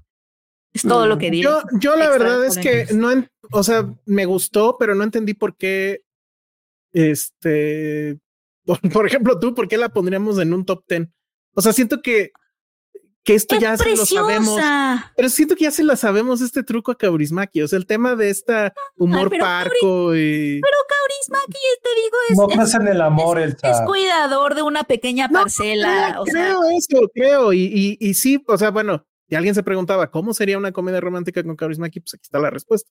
Ajá. Pero vamos, no era así como que, uy, no me lo hubiera esperado, ¿no? Que fuera así una cita de... Claro, igual y dentro de la filmografía de Kaurismäki podríamos, podríamos decir que no es la mejor, pero es el top ten. No, ni siquiera me peleo eso. O sea, es más bien eso, de que sí era muy, creo, predecible que Kaurismäki haría una película así si le dicen, a ver, aviéntate una comedia romántica. Ay, pero está muy padre. Es, es como si digamos eso de los asesinos de la luna. O sea, es, Martin Scorsese, no es, no es de Goodfellas, pero, o sea, sí está en Es que sí es Goodfellas, de hecho, pero bueno. ¿Ya vieron cómo se enojó porque la brincamos? Sí, ya, ya tenemos el pero ya hay un, Pero ya hay un Goodfellas, o sea, es lo mismo. O sea, cada autor tiene, o sea, tiene su pequeña parcela que va a la que va añadiendo, pero es una parcela que ya conocemos de cierta forma. Ok. Ahora la que sigue, para que vean, esa, digo, no está en mi lista, pero sí es muy, muy sorprendente. Va tu cuatro, Es Anatomy of a Fall. Hablando desde su privilegio, ¿eh? Hablando desde También la tengo en la dos, hablemos. ¿Tú también, Penny? Cuatro y dos. Sí. Esta película la vi y me, me quedé pensando y pensando y pensando. Eh, les voy a contar más o menos de qué va la premisa. La premisa es de esta familia que vive en un pueblo en Francia. Ella es una escritora famosa, es de Hungría, creo, me parece, o algo así había dicho, no me acuerdo bien de qué país es, pero bueno. Y ella está en una entrevista, la están entrevistando en su casa y de repente a la mitad de la entrevista su esposo pone música súper, súper fuerte. Entonces ella tiene que interrumpir su entrevista, la entrevistadora se va, su hijo sale a, pasear por la nieve con su, con su perro. El niño tiene una enfermedad, está prácticamente ciego, no está ciego del todo, pero casi no ve, entonces seguía como su perro. Tiene ceguera legal, o sea. Ajá, no sé cómo decirle, pero bueno. Mm. Y cuando regresa de su caminata, se topa con su papá tirado en la nieve, lo empieza a tocar y se da cuenta de que está lleno, está ensangrentado, el perro lo huele y demás, y probablemente esté muerto, ¿no? Entonces él se pone a gritar, sale la mamá, y la premisa va de se cayó o lo mataron. La única, la única este, sospechosa es la madre, y la, y la historia empieza a girar alrededor de un juicio tan polémico en donde se van como desenredando muchos secretos de, familiares y que involucran muchas veces al niño. O sea, el niño también como único, de, único testigo, que aparte es ciego y demás, pues habla también de su experiencia de, lo que vivía él con sus padres, escuchar en este, él, él narra cómo, cómo escuchaba que sus padres se hablaban, se peleaban, etcétera. La verdad es que es una película muy, muy, muy cruda. Eh, no quiero spoilerear más, la película también se presentó en Morelia, que creo que fue donde tú la viste, ¿verdad, Penny?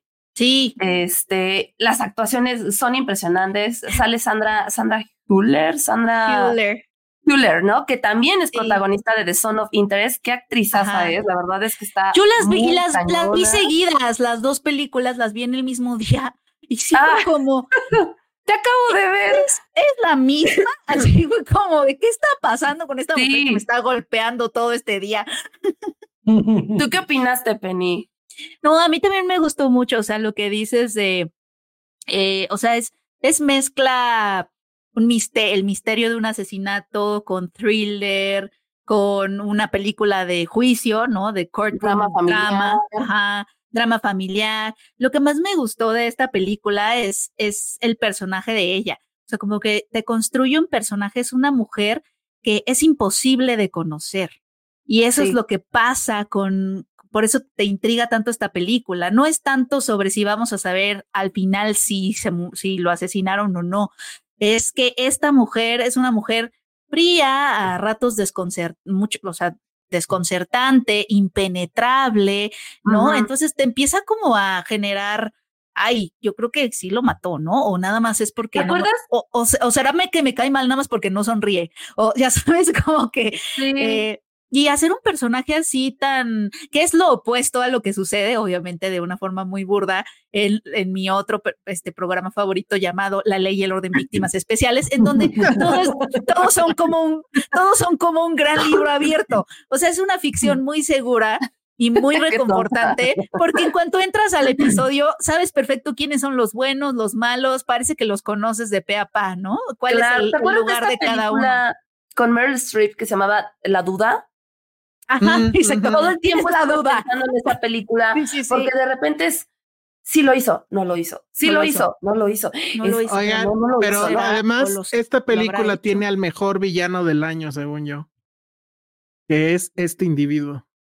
Ah, claro. Ah, no mames, ¿cómo lo odias a este cabrón? El abogado lo, lo odias. Llega un momento en que la empiezan a, él empieza como a cuestionar, porque ella es una escritora, ¿no? Y es que es lo que decía Ale, en el juicio empiezan a salir cosas de su, de su vida familiar que no sabes, que no conoces. Eh, empiezan a salir pues las tensiones que tenía con su esposo, que su esposo también era un escritor, pero un poco vivía a la sombra de ella, este, que ambos se sienten culpables por el accidente que dejó a su hijo a los cuatro años ciego, empiezan a salir cosas, empiezan a salir los temas sobre los que ella escribe, ¿no? Que son que son prácticamente mujeres como ella y situaciones como las que ella está viviendo. Entonces, este abogado llega a un momento en que insinúa que ella un poquito, o sea, que hay violencia en ella porque por lo que escribe. Ya no la cuenten, por, los temas, por sí, los no, ya no, no contemos más. No, pero te cae mal, te cae mal por eso, porque es esta persona que es, un abogado cabrón. Ajá. Es un culero. Ajá. Pero, pero hay una parte que sí me gusta que el abogado de ella dice, ay, no, pues entonces Stephen King es un asesino serial. sí, es cierto. Pero, ¿sabes que a mí me enojaba, Penny? Que eh, a medio juicio yo decía, oiga, cállese, hay un niño presente, ¿no? O sea, como que. Sí. Yo decía, ¿alguien quiere pensar en los niños? En los niños. quiere qué oso. pensar en los niños. No, la verdad es que y además dura bastante, son como tres horas, ¿no, Ale? Sí, Ay, no, dura, no no, te dura dos suelta. horas y cachito, dura dos No horas te y cachito. suelta, no te suelta. Pero sí creo que el mayor sufrimiento de esta película es todo lo que vive el niño alrededor de pues, la muerte de su padre y el ver a su madre en un juicio. Sí. Todo ese proceso para mí es como, No, y que "Ay, al no". final- por eso sí te pones en un, Sí. alguien quiere pensar en los niños porque de verdad Y- sí es muy cruda. Y que al final, que tiene que ver con el proceso del niño, la verdad es lo que tú decides que sea, ¿no? Ese Sí. es como la, el- un poco de lo que habla la película. Y ya nada más decir que fue la que ganó la Palma de Oro en Cannes. Justo iba a decir eso. Sí, fue, esta es la ganadora de la Palma de Oro en Cannes. Bueno, pues ahí está. Eso Bien. fue. Este, miren, aquí Anatomy está cuando of ganó. a Fall. Anatomy of a Fall. Eh, Ella fue es la tu directora número- Así es. Justine Triet. fue tu Así número es. cuatro, Ale, y tu número dos, Penny. Sí. Ok, muy bien. Entonces estamos ya cerca del final, aunque no parezca.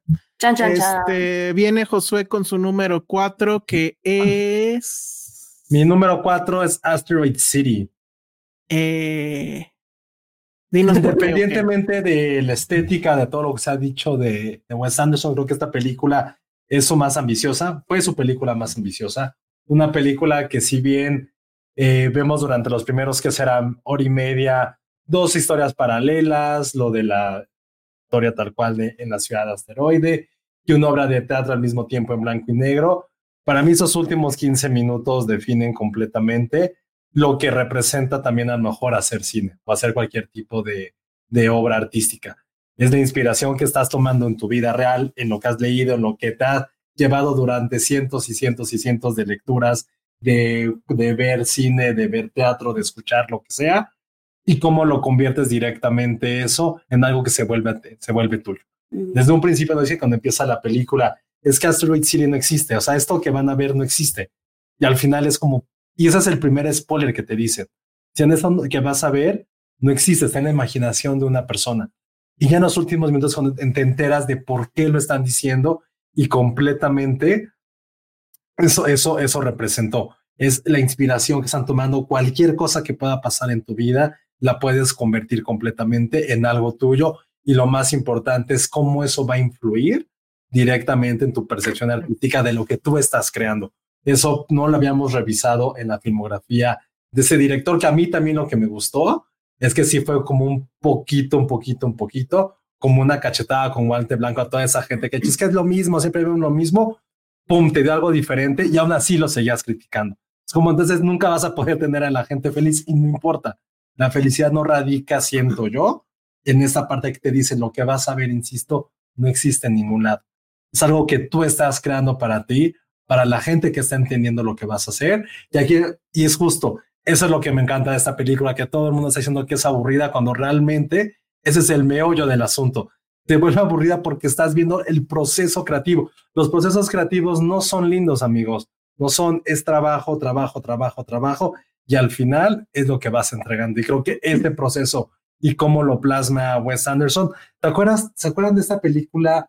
No la estoy comparando, pero tiene un poco que ver con estos, con esos procesos un poquito como con Synecdoche New York, esta película de Philip Sí. Hoffman, que hablaba sí, mucho sí. de eso. Era, me, me recordó mucho esta parte. Entonces, a mí me gustó mucho esta película y más allá de eso, insisto, a mí lo que yo lo que busqué más en este año fue este factor sorpresa. Yo no esperaba nada de esta película, no la tenía muchísimas ganas, e insisto, y cuando vi esos primeros minutos y el final, ya fue como wow, y es justo, no tiene, es que lo que dice ahorita Juan Heredia, tiene que renovarse, se acaba de renovar completamente en una película, rehizo toda su filmografía, Yo Que también siento que, que se sale del meme que- de. que es como un diorama todo lo que hace, está mal. Ay, no. Es justo lo que está creando Sí. con esta película y por eso mucha gente está como de, güey, no es una película tan de Wes Anderson, es completamente eso y creo que eso me gusta, que puedes tener como cierto momento para poder renovarte e insisto, poder revisar cómo vas creando esa renovación. Como va a pasar con Filmster, algunos vamos a renovar, la gente va a decir que vamos a hacer de hueva, pero es algo que completamente tenemos que hacer o cualquier persona que, insisto, está en un proceso creativo, es la parte más dolorosa, amigos. ya podemos ver la producción y el, proceso final, pero esos pequeños como Exceles que vas creando para que algo se cree, eso es lo que representa Asteroid City y por eso fue mi número. Tu número cuatro. Una película además que ha dividido absolutamente, eh, pues se ve en las listas, ha aparecido tanto en listas de lo peor como en listas de lo, mejor. Yo, y eso, yo también soy del team de lo mejor. A mí también me gustó. Yo no la odié. Sí, no, yo tampoco la odié. Sí creo que. Sí, creo, sí estoy en el team de que ya Wes Anderson debería de. O sea, tú me estás diciendo que este es el cambio. Yo la verdad lo veo igual, pero. O sea, sí creo que ya debería de, de, de, hacer otras cosas. Eh, ah. De hecho, me, me gustaron más los cortos que hizo para Netflix. Creo que esos los disfruté más que Asteroid City, pero eso no lo hace una mala película, la verdad. Y, y debiste ver poner esos cortos. no, el, corto de Almodóvar me gustó a mí sí muchísimo. Ah, a mí también. ese, ese lo tengo yo en mi número. ¿En serio? no, tres. Sí, ya lo vi. Ay, no. Ah, sí, sí. yo voy a tener que cambiar mi lista, no voy Yo tampoco me acuerdo. No, no lo consideré, dije es un medio, no, no, no, no. Yo, yo no lo puse en mi lista por una razón. Bueno, pero ahorita hablamos de eso. En teoría no es una película, es un corto. Eh, no, no, ese no es el punto. Es un tráiler de una película que quién sabe si veremos algún día. Pero bueno, ese fue tu número cuatro, mi número cuatro. número cuatro, cuidado, pongan así ustedes como un gorrito, porque Elsa se va a venir así, se va a dejar fluir como si no hubiera mañana. Ah, pues ya lo hice, ya lo hice en la, en la emisión, ya lo hice en la pasada emisión donde hablamos de esto. Y bueno, pues obviamente tenía que estar aquí Godzilla Minus One es de estas, estas, este tipo de películas o este tipo de cine, eh, pues creo que nos habla también de los albores justamente del cine, o sea, estas películas de monstruos y demás, y que sigan funcionando, claro, con una, buena dirección. Hay como 80 películas de Godzilla. Sin embargo, Minus One creo que recoge muy bien el espíritu de la original y sigue mostrando a Godzilla como una gran metáfora de muchas cosas para mí, pues es la metáfora de, este, de qué pasa cuando la humanidad se enfrenta a una fuerza, pues de la naturaleza que no sabe de, de moral, sino que simplemente es destructiva. ¿Qué hace el gobierno al respecto? ¿Qué hace la sociedad civil al respecto? Usualmente también se dice que en estas películas de monstruos lo que importa es el monstruo y no los humanos. En este caso no es así. En Minus One hay una eh, historia que tiene que ver con, con las víctimas de, de, esta bestia y que nos, bueno, nos llega mucho al corazón. Si es una película donde además, pues sí te, sí te saca una o dos, tres este, lágrimas.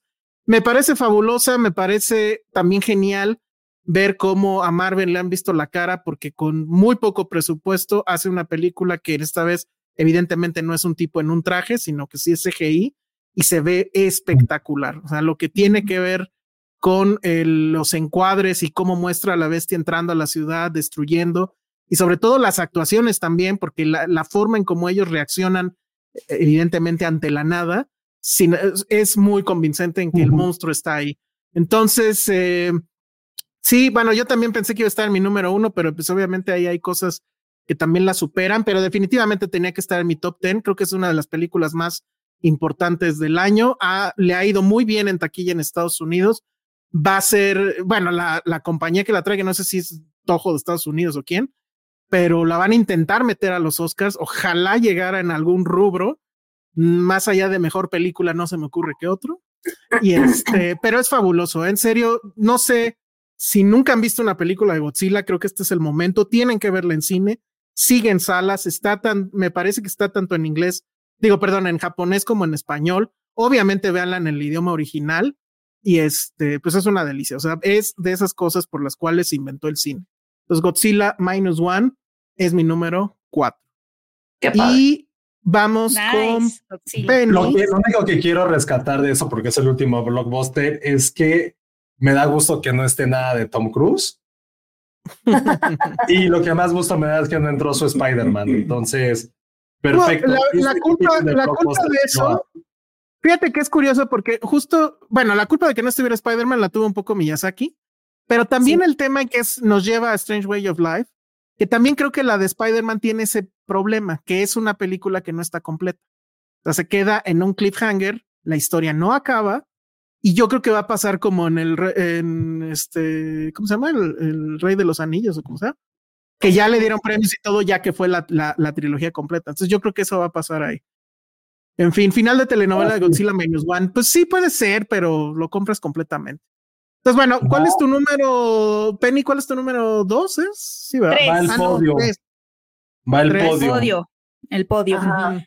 Eh, mi podio empieza con Extraña Forma de Vida, el cortometraje de Pedro Almodóvar, porque a ver, primero hay como dos, razones, ¿no? Que nada más es como, mm, ¿qué más puede decir? Está Ethan Hawke en, y Pedro Pascal, un romance entre ellos. O sea, como que siento que medio. no tengo nada ah. más.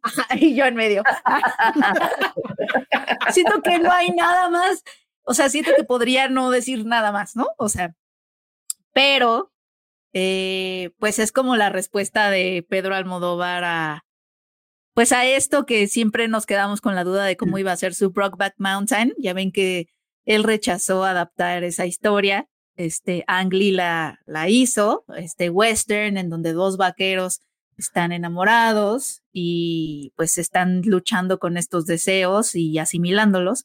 Es, es un poco la misma historia aquí con Ethan Hawke y con Pedro Pascal. Ethan Hawke es un sheriff, Pedro Pascal viene de otro pueblo, pero eh, en esta historia de 31 minutos, cortos minutos, este, te das cuenta que tienen un pasado pues compartido de deseo y que obviamente eh, ambos siguieron como el, el camino heterosexual de, pues él se volvió sheriff, el otro se casó, tiene un hijo, etcétera, pero que sigue habiendo cosas entre ellos.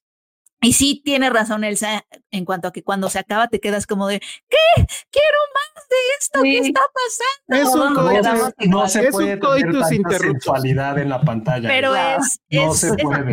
pero esta versión western que con el estilo de Almodóvar es muy cautivadora, muy, muy, muy, muy. Eh, el, el, universo, el pequeño universo que construye de, de, del western, los colores, el vestuario, este, estos dos personajes que son pues arquetipos de la masculinidad, o sea, es, es Ethan Hawke y es Pedro Pascal, que lo hemos visto ser como el héroe de este, de Star Wars y de The Last of Us, etcétera. El papá. Este, ah, el, papá, ¿no? Obviamente son, tienen imágenes masculinas pues muy fuertes, entonces sí tienen un efecto particular eh, si los pones en este universo y además los haces que hombres que se aman, ¿no? Entonces hay deseo, hay sexo, hay, hay vestuarios muy coloridos, que obviamente eso no sucedía en el western, pero hay chamarras verdes. Este, quisiera ser el jamón de ese. Es como un Brokeback Mountain, pero pues es también, ¿no? Eh, no, es, es, es muy Almodóvar, es ¿no? Totalmente Almodóvar. totalmente Almodóvar. Es, es, más bien la respuesta de Almodóvar a, a, eso que se llamó Brokeback Mountain y que, y que pero, yo no entiendo, yo, o sea, evidentemente Almodóvar quiere como que ya entrar al, al mercado gringo, ¿no? Entonces, no entiendo por, o sea, está bien que haya hecho esto, pero en serio yo sí estoy bien enojado por ese coitus interruptus. O sea, yo quiero ver esta película. Esto fue un trailer, ¿no? Así. Pero te imaginas, ¿no? O sea, sí lo quieres ver, pero sí te imaginas en qué termina No, te imaginas, claro, pero lo quieres ver, quieres seguir con, con esta pareja y bueno, no sé, o sea. Sí. Sí, por eso no la puse, ¿eh? porque la verdad es que sí. Vivir en, en, ese rancho. Ojalá, yo no sé si decidió hacerlo porque pues dijo no voy a conseguir la lana para pues hacerlo así en cine, de, bueno, en un largometraje. Y dijo, bueno, pues venga esto, es lo que hay. O, pues, lo hizo así como for your consideration. For your consideration. a financiar este gran proyecto. Y que lo haga un, un startup, un startup, ¿eh? Este, un crowdfunding. que sí. Ajá. Si yo sí le doy mi lana. Sí, a mí sí me gustó mucho, la neta. A, mí también me, gustó mucho. La neta, sí. Pero me enojé mucho, me enojé mucho. Y lo mismo, y lo mismo con Spider-Man, ¿eh? O sea, me encanta, pero que te dejen así y luego con la huelga, entonces quién sabe cuándo vamos a ver el final de eso también. Pero bueno. Sí. Entonces ese fue tu número. Tres. Tres. Tu número tres. Mi número este, tres, ya lo dijimos, fue El Niño y la Garza. El Niño y la Garza, ok. Este, Josué, tu número tres. Mi, número tres, una película que también pude ver en Sundance. Eh, esto está en Amazon Prime. Eh, de Nicole Holofcener, una de mis directoras favoritas. Y se llama You Hurt My Feelings con Julia Louis Dreyfus, que es una película demasiado, demasiado adulta y que me preocupó. Fue como haber comido pasas, fue como haber comido este, un juguito de sirve la pasa, ponerme lentes y ya dejarme morir en el sillón. Pues una película de temas demasiado, demasiado adultos. Es algo que ha hecho Holofcener en muchas de sus películas. ¿Y de qué trata? Eh, Julia Louis Dreyfus es una escritora que también está teniendo como problemas con su, con su último libro. Y bueno, su vida es perfecta, esposo guapo, eh, familia perfecta. Y de repente, por azares de destino completamente absurdos, escucha que su esposo le dice a su mejor amigo que la nueva novela de su esposa es una basofia. Ah, no manches, esta me la contó Iván. se queda, o sea, como que se queda así de, ya no necesitas esto. What the hell. Corazón. Él es psicólogo. Entonces él también está pasando de la verga en la chamba, todas las, todos los problemas de sus pacientes están de hueva. Está como en un momento de crisis profesional, pero ella no se atreve a decirle que lo escuchó. Entonces, toda la, la eso pasa como en los primeros 25 minutos, toda la película ella está conteniéndose para decírselo en el momento exacto, entre no saber cuándo hacerlo, entre querer hacer una venganza. Y al final de cuentas, pues obviamente les digo, es una película muy adulta, todo explota, todo explota para mal, cuando te das cuenta de cómo sin importar la edad, sin importar lo exitoso que crees que seas, nunca vas a poder vivir a los ojos de tu pareja, o en este caso, y esto es spoiler, tiene mucho que ver con sus daddy issues. Entonces, es una película que dura poquito, exageradamente bien actuada, es en Nueva York, tiene muchos ahí como tintes entre, obviamente, también Woody Allen, hay también como también cosas ahí un poquito de este de Rob Reiner, también de, de Noah Baumbach, porque sí, la ciudad también es el protagonista, pero es esto, es como eso, es como las relaciones, insisto, ya a lo mejor lo que decían de Karosmaki es como haces una comedia romántica tipo Carlos Maki, como es una comedia romántica de güeyes cincuenteros, que lo único que quieren, porque ya tienen como su vida resuelta, es tratar de ser exitosos en el trabajo y por una tontería que no se pueden comunicar, porque aparte sí está un poquito sacado de contexto lo que dice el esposo, o sea, como que es, no escuchó las 40 argumentos para llegar a eso, se vuelve así como un teléfono descompuesto, que es mitad mucho drama, pero al mismo tiempo tiene como esta comedia muy ácida que tiene Hall of Center. Entonces, me gustó mucho esa película. Sí fue, insisto, como esta parte de una película muy inteligente, muy madura, donde al final de cuenta, pues sí, lo importante es esta parte tan absurda de solamente comunicarse en 10 segundos. Me gustó mucho, muy bien Julia Lee Dreyfus, y ahí está, esa fue mi número 3 del año. Oye, pero también estás hablando de tu privilegio, ¿verdad? esta no se estrenó nunca, ¿o sí? No, salió en Sundance. Está, está, pero no, sí estuvo en, este, en streaming. Sí, es, es muy buena, sí la vi. Ok, pero ¿en dónde? ¿Quién sabe? Yo me quedé con la idea de que estaba en Apple, pero no, ¿verdad? No, Creo, que, creo que está en Amazon. A ver, voy a buscar, ¿eh? A ver, búscanle ahí porque sí, yo, o sea, la, la, vi mucho en algún lado, pero nunca le di clic. Entonces no me acuerdo, según yo era en, en, en, Apple. Pero bueno, entonces ese fue tu número. Tres. Tres. Mi número tres ya salió, que es Totem. Y entonces nos vamos con el número dos de Penny, que ya salió. ya salió Anatomy of a Fall. Ajá. Y entonces nos vamos con el número dos de Ale, que es. Mi número dos es nada más y nada menos que Past Lives. Cuidado con lo que presumes, cuidado. Sí, es un privilegio, eh, Bueno, pues qué les digo. No, ¿sabes qué? Les voy a decir algo. En, en la lista que ya se va a publicar, sí cambié una por Past Lives. Y la única razón legal que obtuve para hacer eso es que ya está el DVD. Incluso ya lo compré. Entonces. No manches, ¿en serio? Sí. Qué fregón. Me enseñas cuando te Entonces, yo no sé cuándo va a estrenar, se supone que sí está ya. ya va a llegar, ya va a estrenar, ya va a estrenar, ya va a estrenar. Seguro se están esperando a ver qué pasa con los Oscars, pero bueno, Past Lives. Pues esta, esta película, primero voy a empezar diciendo que fue una de las películas, creo, más bonitas que vi en este año. Eh, la película comienza como un cuento de amor infantil truncado por la migración de una, de una familia surcoreana que, que emigra a Estados Unidos ¿Y qué pasa cuando, pues no, te, te, mudas de país, pues dejas atrás no solamente sueños como en familia, sino tú como niño, pues estos amores infantiles, a tus amigos, a tu escuela, ¿no? Y muchas veces tu identidad. Entonces, esta película, eh, más allá de, de, que muchas, porque vemos el tráiler, vemos estas imágenes y pensamos que es una historia romántica tal cual, y no, no es una historia romántica, pero sí es una historia de amor. Eh, y creo que la belleza de esta película es que retrata el amor desde sus diferentes ángulos, eh, ¿cómo decirlo? Como, como en estos complejos humanos que muchas veces no son, son inalcanzables, ¿no? Ella, este, repito, emigra a Estados Unidos junto con su familia y deja a este chico que se me olvidó su nombre, que era su amor de la infancia y que él no puede olvidarla y pues bueno, va, la busca y resulta que ella ya está casada con, con otra persona fuera de ser un triángulo amoroso, creo que eh, esta película, insisto, eh, discurre entre el amor a través de todas sus vertientes, ¿no? Entre el pasado, el presente y el futuro, que la verdad al final se van juntando y vas como recordando y demás, y es súper bonito. También cinematográficamente hablando, creo que la película nos trae uno de los mejores, eh, ¿cómo decirlos? Como como un poco a The Worst Person in the World con esas tomas tan padres. Tiene una toma por ahí en, en, cuando están los tres en el bar que es increíble.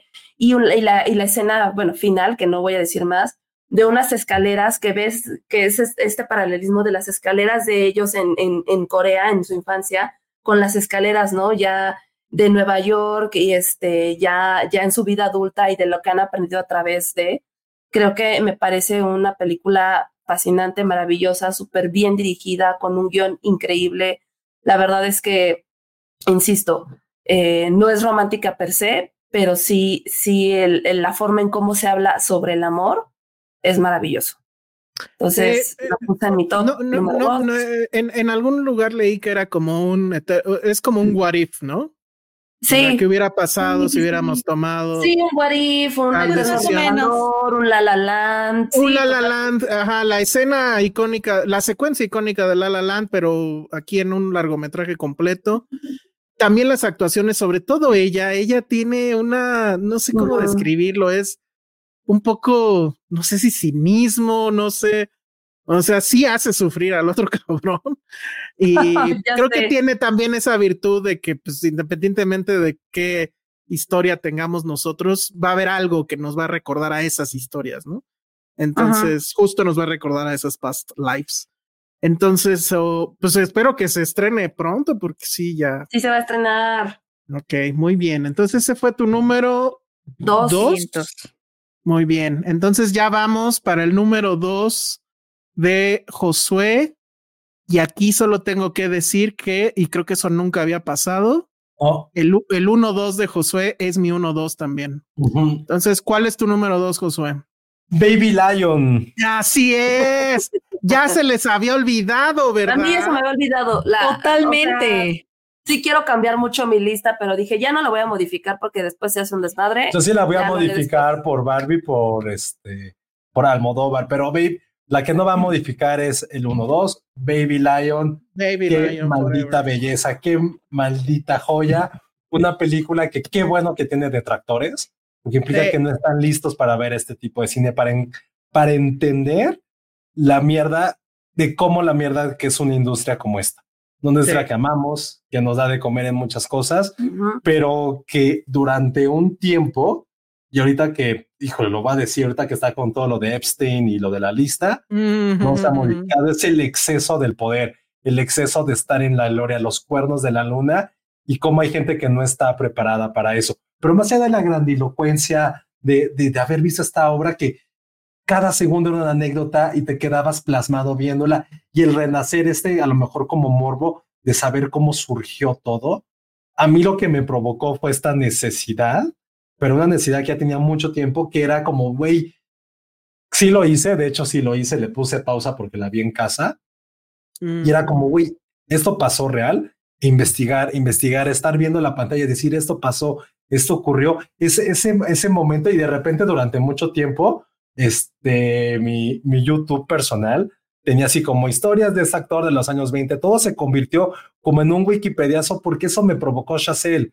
Él ya no me, ya no me dio, de ahorita que estás hablando de filmografía de otros directores, ya no me provocó ese como golpe en el estómago que han sido sus películas. Este sí fue como un golpe mucho más intelectual y de curiosidad. Con una película te despierta esa curiosidad, es algo que muy pocas veces también, también llega, llega a ocurrir. Y creo que a lo, largo de mi, de, mi listado fue eso, esta necesidad de querer descubrir más allá de solamente ver la cosa a lo mejor más, más evidente o a lo mejor algo personal o algo mucho más sentimental. Esta, este año para mí fue algo como algo de más de despertar este intelectual también. Entonces, Baby Lion para mí fue eso, fue la grandilocuencia, la historia plasmada, 100 años, lo que ocurrió hace 100 años, haberlo visto en tres horas y dejarte también maravillar por eso, por, por, eso, por llevar a un punto en el cual crees que puedes comerte el mundo y el mundo te está comiendo a ti. Una maldita reverencia a los excesos de Hollywood. Bravo, la neta, amé con toda mi vida Baby Lion, pero siento que todavía no estoy listo para volverla a ver una tercera vez. Uy, no, yo le puse play el otro día porque ya está, creo que en stream, así, bueno, gratis, en HBO, supongo.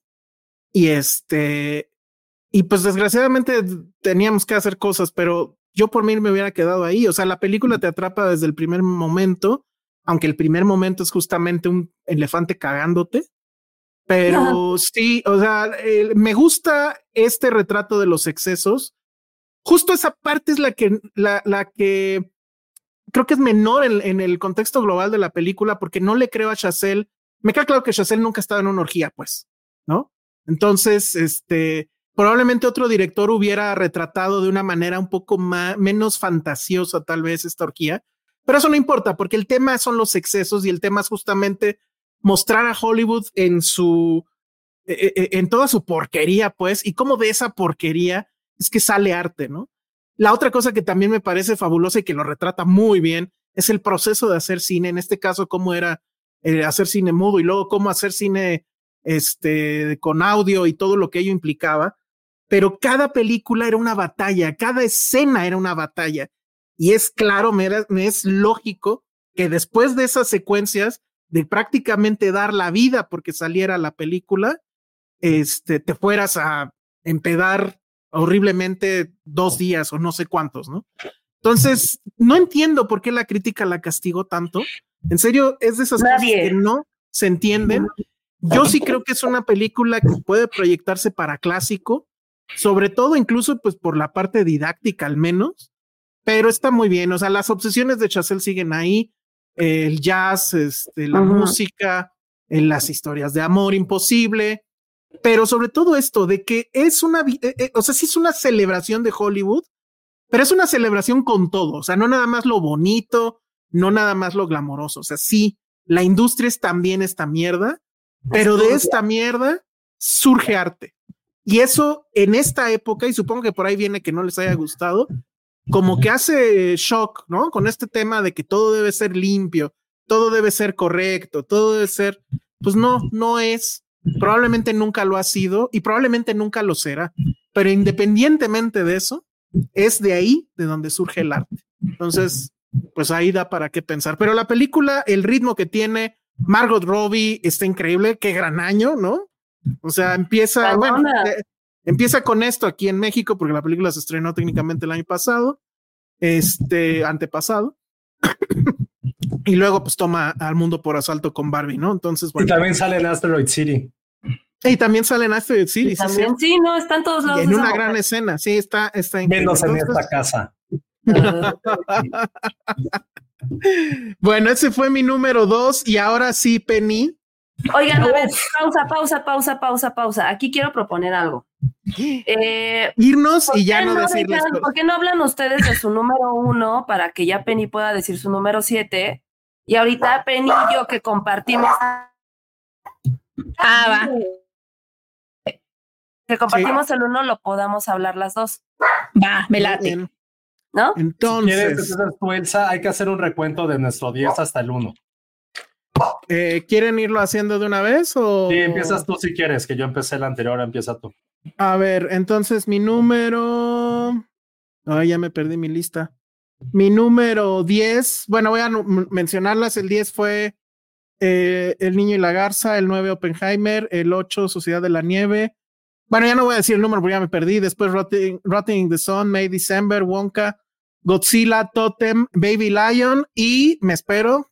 ¿Quién más? Yo la tengo en mi número entonces yo les voy a decir cómo fue el mío, porque ya lo cambié.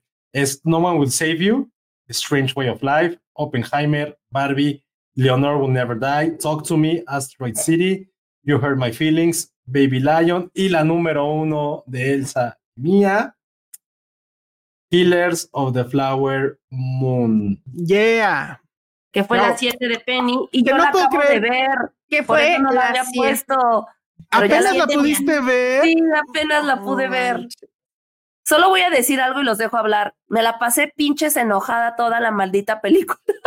y le decía a él, güey, me cagan, estoy muy enojada, neta, estoy muy enojada. Esto no se pasan. Se pasaron, se pasaron. Te pasaste tú, Kenny.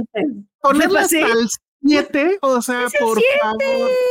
Es el 7, es un buen número, es el 7 de la suerte. No, tendría que entrar en el top 5, pero bueno. Eh. Ese día estaba en la 7. Además, acuérdense que mi lista cambia con día. Sí, eso, eso sí es cierto. La mía cambia con la hora, pero eh, eh, de que de Killers estaba muy arriba, tenía que estar más arriba apenas. No. Pero bueno, creo que sí nos volvimos el podcast oficial de, de, Killers of the Flower Moon. Ya hablamos muchísimo de ella. Yo solamente quiero decir que es una película que junta o reúne todas las obsesiones de Scorsese. Ahí sí está este Goodfellas, aquí está este Casino, aquí están todas sus películas de, de mafiosos y demás, pero está revertido porque la historia es, eh, eh, o sea, los, los que usualmente en un western son los malos, ¿no? Entre comillas, obviamente, aquí se convierten en, en, en los buenos, digamos, pero siguen siendo víctimas, ¿no? Entonces, creo que es una película que probablemente en México no haya pegado tanto sentimentalmente hablando porque la historia es muy gringa. Es una historia que yo no conocía y como decía José, es una... lo que pasó aquí. Exacto, ajá, eh, eh, sí, también. Y es como decía José, de estas películas que te dicen quiero investigar más, pero todo lo todo lo que hace Scorsese, además, o sea, es un director de 80 años y sigue con el mismo brío de los inicios, o sea, es una gran película en ese sentido, tiene muy buen ritmo creo que tiene mucho mejor ritmo que, que el anterior, ¿cómo se llamaba? Este, The Irishman. Este, grandes actuaciones, ¿no? Volver a ver a DiCaprio y a De Niro, que son leyendas, y que ellos tres sigan haciendo cine, Lolita y Gladstone, que también es un gran descubrimiento. Ella es increíble. Ese final, maldito final increíble de lágrima, porque, lo dijimos en su momento también, se siente como una despedida, pero también es esta cosa de seguir contando historias y preservar las historias, que no se pierdan el olvido las historias de estos personajes y de todo lo que ha contado Scorsese. Es una, es un gran final, sí, de lagrimita, y me parece que es una película extraordinaria. No estamos exagerando. O sea, yo sí creo que esta es otra obra maestra más a su lista de la filmografía y es la mejor película de 2023, sin duda. Entonces, Josué. Sí, okay. hay que cambiar foto también. A mí dije, esa no es Killers of the Flower Moon. Ah, chinga, sí, cierto. ah, sí, hay que cambiar. Esa no. Están muy modernos. Sí, no, como un poquito de la moda. Ya. No, sí es más moderno. es que sí, pedí foto de eso y me salió eso, entonces dije, bueno. Sí, es una película que habla, habla 100% sobre la maldad y la avaricia humana. Una película que muy al estilo de Scorsese, sobre todo del inicio, era de la violencia llevada hasta su máximo exponente y cómo eso realmente forjó la identidad de una nación. ¿no? Lo vimos en Mean Streets, lo llevó ya como en su lugar en los 90, 2000 todavía, acabando con Gangs of New York, pero es eso. Es una disección, él desde, también desde su punto de vista, que también hace una gran influencia, que es el catolicismo y la religión en su cine, mm. cómo realmente va desmenuzando estos hombres que realmente no es que sean malos porque quieren ser malos, eso es lo peor, hay una razón detrás de esto, que es simplemente la avaricia. Y durante tres horas, algo que apenas leí que dijo Paul Schrader, que fue durante muchos años, pues sí, una de sus manos derechas un poco, sobre todo en los 70 y en los 80, donde dijo, güey, no soporté la película, es ver a un idiota como protagonista, en el caso de DiCaprio. Eh, yo no veo al personaje como un idiota, lo veo simplemente como una persona común y corriente que no sabe qué hacer con esta maldad que le están imponiendo. Creo que eso es algo que me gustó de la película. Este, estamos viendo, estás viendo reflejado esto que está ocurriendo, ese coraje que también me dijo Penny cuando acabó ver, cuando queríamos de ver la película, dijo, güey, ¿por qué nadie hizo nada prácticamente? Lo mismo que dijo Ale, y lo que todos nos preguntamos es, ¿cómo puede existir eso en el mundo? Y creo que esa es una puntitita penitas del iceberg. Y no le importa a Scorsese retratarlo así, ni tampoco querer indagarlo, es simplemente algo que ocurrió, es algo que está, sigue ocurriendo en nuestros días en cualquier ámbito. Él solamente tomó como esa anécdota, como ese episodio, lo llevó a cine. Y creo que tener algo que no se ha hablado lo suficiente, que tuvimos chance de poder platicarlo, bueno, no con él, sino en la conferencia, es también cómo puso también a esta nación, le dio visibilidad. Creo que ese es otro punto que en 2023 no habíamos visto a lo mejor algún tipo de cine que también daba como ese reflejo de luto y de dolor a una noción nativa americana. Insisto, hace siglo XXI, 2023, le están dando ese lugar. Entonces, tiene muchísimas aristas esta película y que creo que es eso que también, lo que decía hace, hace ratito con Oppenheimer, sí se valen estas películas desde tres horas, claro. valen completamente cuando una narrativa te va llevando a eso y quieres saber incluso más. Entonces, Killers of the Flower Moon, eh, alguien también le había comentado, ¿no? Cuando hablé de Asteroid City. ¿Sabemos lo que nos van a entregar este tipo de directores? Hasta hablando incluso con Almodóvar. ¿Sabemos lo que nos van a entregar? Probablemente sí pero creo que solamente verdaderos genios pueden decir, eso es lo que vas a pasar, es lo que vas a ver, y aún así logran conmoverte y moverte algo. Solamente ellos lo pueden hacer y Scorsese se puede reciclar, puede llevar los mismos temas si queremos, pero tiene algo especial que lo siga haciendo. Entonces creo que una gran sorpresa que a sus 80 años lo siga haciendo de esta forma tan maravillosa. Entonces, número uno, Los Asesinos de la Luna, ya está ahora sí en Apple TV, ahí la pueden ver. Si lo pueden, quieren ver por episodios, no pasa nada. lo importante es lo que les va a dejar este tipo de películas. Y eh, otra cosa rápido nada más, porque bueno, Penny la tuve en su siete y también tiene que decir algo al respecto. Me sorprendió mucho que es probablemente, o sea, si no es la más violenta, sí es de las más violentas de su cine. O sea, creo que es más violenta incluso que, que este Goodfellas. O sea, si hay un momento donde ya dices, güey, ¿por qué está pasando eso? La forma en que matan a la gente aquí. claro, sí, sí, sí, llegas a un punto en el que dices, ya paren, por favor, paren. Pero, pero cruel, o sea, hay una crueldad ahí, pero bueno. Penny, tu número siete, hombre. Mi número siete, Los Asesinos de la Luna. ¡Uh! mal, Penny.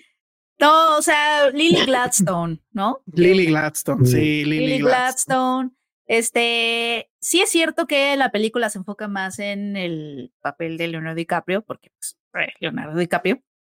Este, pero sí hubo una, o sea, sí, sí hay varias cosas que, que todo lo que ya dijeron, o sea, es Martin Scorsese en un momento súper lúcido, todavía a sus 80 años, eh, de sus mejores películas, de sus mejores películas en un tiempo reciente, todo lo que amamos de Scorsese está ahí. Eh, en eso estoy totalmente de acuerdo. También creo que en particular en, cómo se aproximó a esta película, tuvo el acierto, que ya lo habíamos comentado, de cambiar un poco el enfoque, porque está basado en el libro de David Grant que habla sobre la investigación del FBI. Entonces, en un principio, él, su, su, personaje principal iba a ser el investigador, ¿no? Del FBI. Eh, y lo cambió justamente porque quería enfocarse o darle más, más, este, mm, protagonismo a la comunidad Osage, ¿no? Que, que no estuviera otra vez, que no fuera otra vez la historia de un blanco que va a descubrir, sino que, que, que darle como más protagonismo a, esta comunidad indígena. Eh, y claro, ¿no? Despertó conversaciones muy interesantes de hasta dónde también un director, pues blanco, ¿no? Puede, puede llegar, o sea, ya llega un momento en el que, este, pues tampoco es la película que va a salvar la representación indígena en Estados Unidos. no, claro que no, pero... No, y tampoco creo que Martin Scorsese crea eso de su película. Eh, creo, que, creo que es una película también, eh, lo decíamos cuando se estrenó, que se siente como de proporciones bíblicas, ¿no? O sea, la fundación de algo, que era lo que, de lo que hablaba Josué, es la fundación de, un, de una nación y, y ahí está como su importancia, ¿no? Que las personas empiecen a pensar en en su pasado de formas distintas. Y sí, a lo mejor acá no conectó tanto porque nuestro pasado es distinto, aunque también tenemos nuestros pueblos originarios y también tendríamos que repensar eh, pues muchas cosas de cómo se fundó México y, y, quiénes quedaron encapsulados y cuáles fueron las naciones también que quedaron encapsuladas acá, ¿no? Colonialismo. Sí, totalmente. Y obviamente nuestros procesos de colonialismo fueron distintos porque allá lo que hubo fue exterminación absoluta y aquí mestizaje o blanqueamiento. Este, pero, pero sí creo que por eso no conecto tanto, pero si puede, tienen oportunidad de verla, sí véanla. También como para que se sigan haciendo este tipo de películas, ¿no? Porque sí es importante, o sea, sí es, eh, sí es algo importante que un director de la talla de Martin Scorsese y un estudio, ¿no? Grande hayan dicho, sí, hagamos esta historia, que es una historia indígena de Estados Unidos. Entonces creo que está, está padre eso. Muy bien. Bueno, pues ese fue nuestro número uno de mm, Josué y mío y número siete de Penny. La película ya se puede rentar, todavía no se puede ver libre en, en Apple, pero ya se puede rentar. Ah, ya se puede rentar. Que por cierto, bueno, o comprar, que por cierto no sé si estará en 4K, ojalá. Y este, bueno, seguramente se van a esperar hasta el Oscar, ¿no? Y ver qué pasa. En fin, entonces lo que viene es desde el privilegio de Ale y Penny que coinciden. Este, o sea, sobre todo la lista de Penny es la lista del privilegio. o sea, pero estuvo en Morelia. quería ir a Morelia. Puedes ir a Morelia. A, ti te invitaron, a mí ni eso. Entonces, o sea, ¿cómo le hago? ¿No? Pero bueno. Yo, yo te di la oportunidad, Elsa, pero te dije que era lo que necesitaba cambio. no, pero tú me dijiste que sí estaba en black and white. Ah, ya, bueno. Y eso es lo que yo no quería, la verdad. está, bien, está bien, está bien, bueno, ya voy a decirlo, ¿va? Y además, y además, me dices como si no lo hiciéramos siempre. O sea, evidentemente en todos lados voy a, o sea, voy a hablar con mi papá de esa película también, si quieres.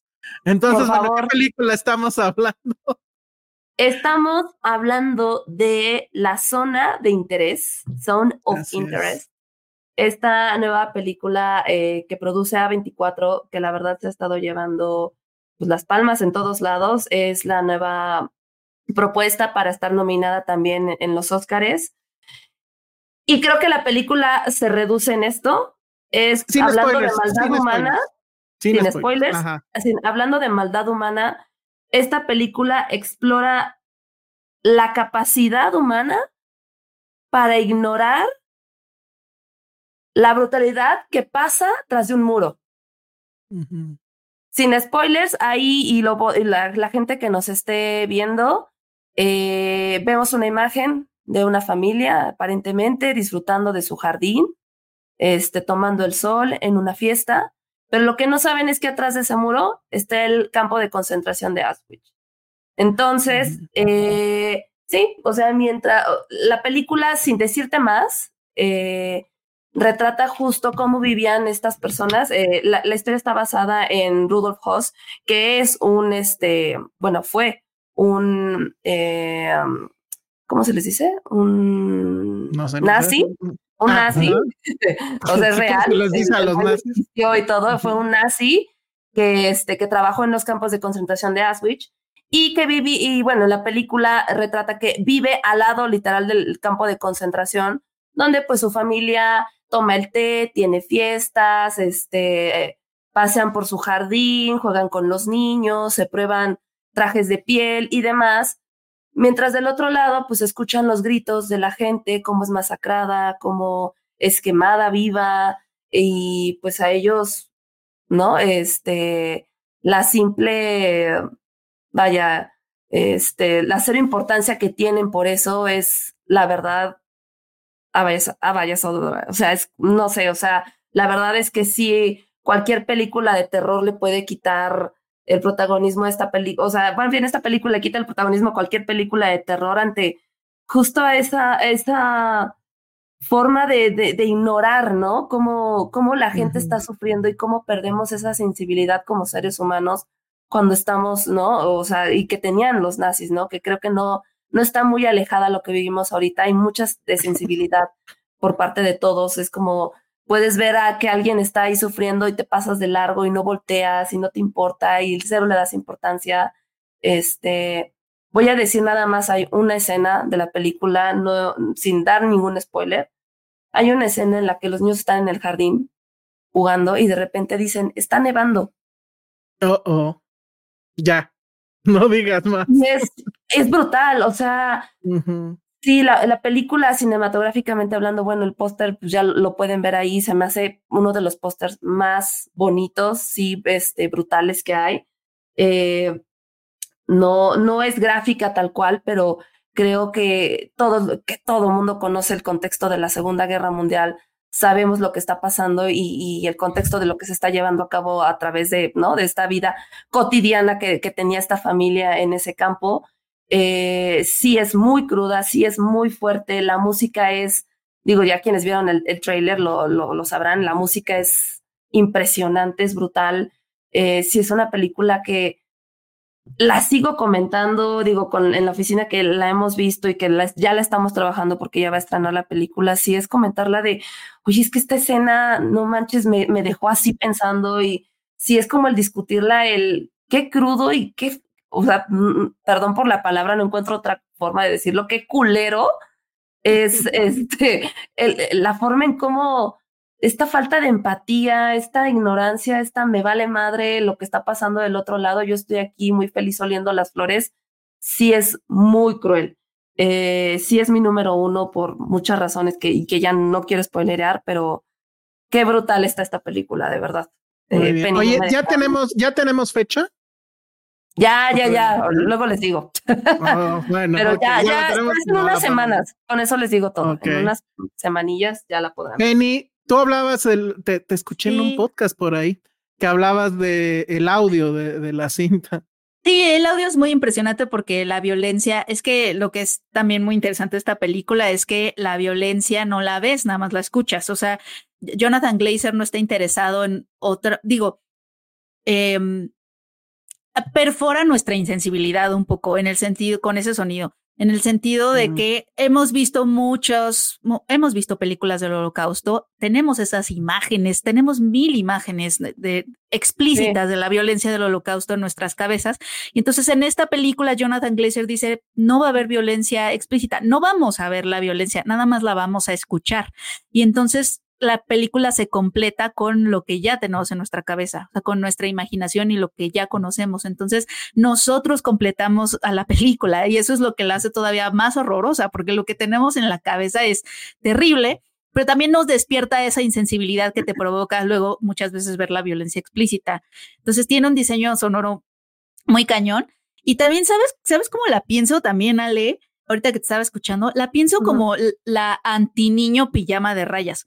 Porque ah, venga esa película, a esa película le criticaron mucho esta ingenuidad de, ay, esta familia que vive cerca del campo de concentración y la mamá no sabe qué, qué pasa ahí y el niño tampoco sabe qué pasa ahí y nadie sabe qué pasa ahí, excepto el malo maloso del comandante nazi. No, o sea, esta familia, los es cínica todo el mundo sabe, pero deja tú, está, creo que está más allá del cinismo en tanto que está, es tan normal para ellos que los, que el, el, los problemas que, que tiene esta familia son los problemas de cualquier familia, como de, ah, ya transfirieron al esposo y ahora qué vamos a hacer, cómo va a ser la dinámica de nuestro hogar.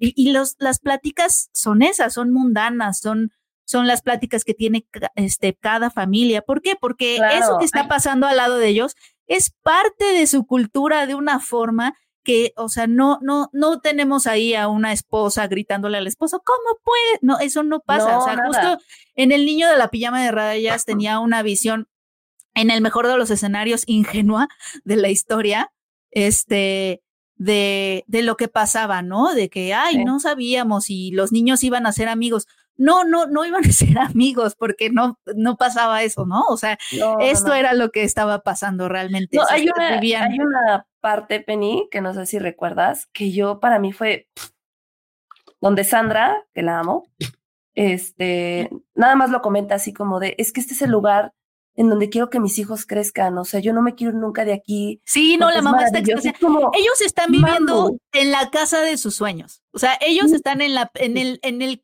pináculo de lo que siempre de, su crecimiento como familia y en el negocio del marido, o sea, lo que una familia quiere llegar, ¿no? Es el, están viviendo la vida de sus sueños. Al lado del infierno de, de, miles de personas, ¿no? De, de, ese infierno, o sea, sí, sí, sí. Pero además te lleva a pensar, o sea, en lo que está pasando ahorita, o sea, en Gaza, en Ucrania, o sea, estas cosas no pasaron en el holocausto, o sea, seguimos, seguimos viviendo en paraísos que están separados por muros, ¿no? De infiernos, y eso es, eso es raro, eso es, es, no sé, no tengo ni la palabra. Supongo, supongo, supongo que la, bueno, o sea, uno de los grandes temas de la película será la gran capacidad humana de hacerse güey, ¿no? Es, es, que es eso, es lo que decía, o sea, es, es, esta... Está tan banalizada la... palabra, este... Esta indiferencia, es, la indiferencia. ¿Sabes qué? Es la banalidad. Es la indiferencia. Es lo que decía Hannah Arendt, como de que la maldad en ese entonces es lo que ella argumentaba, ¿no? En, en su, la banalidad del mal, o sea, es, esta, no es como que estas personas se levantaran en la mañana y dijeran, ah, qué bueno que los judíos vamos a ser mal, malos, malosos, no, es que la, la violencia era ya tan banal, o sea, era algo era algo normal, o sea, era lo que se le hacía a los judíos, es normal, o sea, los judíos ahí están, o sea, y son, no son humanos, ¿no? O sea, y todo el mundo haciendo lo que el jefe le, le dice que haga y pues todo está bien y así es como se vive. O sea, no es, es, es tal cual eso, es la, la, pues sí, la maldad como algo banal. Muy bien, bueno, pues entonces ese es su número uno, ya con eso acabamos. Este, no sé si quieren hacer recuento rápido así de cada una de las listas o los invito a que vean, eh, yo creo que va a estar el sábado, no, no es cierto, va a estar hasta la próxima semana el, el los tops de, de, nosotros, los tops de, de, nuestros colaboradores y el top global de Filmsteria. Yo creo que sí se va a publicar hasta el lunes que entra. Entonces, lo que hacemos en el global es que obviamente mezclamos todas las listas mediante un algoritmo bien complicado y entonces ya salen las, las 10 de, de Filmsteria en general. Entonces, pero si quieren este, decir rápido cómo estuvieron sus tops, yo ya dije el mío. Ya dije el mío también, Ale y ah, Penny. bueno, Ale y Penny. a ver, sí, del, del, 10 al 1, del, o bueno, como quieran. Bueno, lo voy a cambiar, no lo cambié como Josué hace ratito, este, pero bueno, como lo dije, fue Barbie número 10, eh, 9 Are You There God Is Me Margaret, eh, 8 Wonka, 7 eh, Talk to Me, 6 Blackberry, 5 May December, 4 Anatomy of a Fall, 3 El Niño y la Garza, 2 Past Lives. Y 1 Son of Interest. La zona de interés. ¿Tú, Penny? Eh, la 10, Barbie, 9, And the King Said What a Fantastic Machine, 8, How to Have Sex, 7, Los Asesinos de la Luna, 6, Totem, 5, La Quimera, 4, Fallen Leaves, 3, Extraña Forma de Vida, 2, Anatomy of a Fall y primero, The Zone of Interest. Muy bien. Muy bien. En los, en los comentarios, José Vázquez Zárate, no entiendo cuál es tu, o sea, cuál, o sea, cuál es el tema. Nos hace ver, y bueno, eso pues es una, no, entiendo. E, es una, o sea, la primera, eh, eh, lo primero que dice, pues sí es interesante. Ya se dieron cuenta que sus tops son temas de exterminio y genocidio. Eh, hasta ahí sí, qué, cosa rara tal vez, o hay algo que se llama sidegest, es este, eh, ¿cómo se llama? Como, como el ánimo del mundo, y como hay varias cosas que, o sea, que traen ese ánimo del mundo. Y bueno, pues estamos este, en dos guerras, está Ucrania, está Palestina y demás. Y vamos, creo que hablar de exterminio y genocidio en 2023 es un tema, ¿no? No estamos hablando de cosas que no pasen. Pero no entiendo la pregunta de cómo puede Exacto. ser. Exacto. Luego dice cómo puede ser esto arte. Pues, eh, a ver, pues es que son, pues, no, no, están glorificando la violencia, no están, este. No.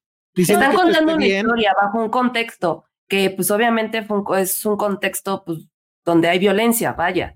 sí. pero, no se está glorificando. Pero es que una cosa, es que creo que también no está separando entre un tema, o sea, una cosa es un tema y otra cosa es una obra de arte. O sea, una obra de arte obviamente puede tener de tema un genocidio y exterminio, pero lo que lo hace arte es la forma en que abordas, pintas, cuentas, narras, este, capturas, eh, o sea, algo, un tema, pero, pero creo que estás confundiendo tema con arte. Sí, ahora, pues sí, estas, o sea, no están en el 1 2 por de gratis, pues sí son arte. O sea, eh, eh, es que no entiendo, o sea, el arte no tiene que ser bonito. El arte no tiene que ser este terso. El arte no tiene por qué no lo, hacer lo bonito, el, lo bonito el, arte y lo bello son de lo bueno y lo malo y lo ves en todos lados. y bueno, y al final a lo mejor, a lo mejor no se refería a esa pregunta porque a lo mejor. Pues no sé, es que siguió y por ejemplo dicen, luego dicen que no les gustan las pelis de narcos, pero pues es que cómo, cómo comparas una peli de narcos, digo, no sé, a haber unas buenas, ¿no? Pero con esto, o sea, bueno, en fin, este, ¿qué más, qué más, qué más? Pues creo que nada más. Nada más quiero leer este, este, este, comentario que me dio mucha, mucha risa de Rocío González.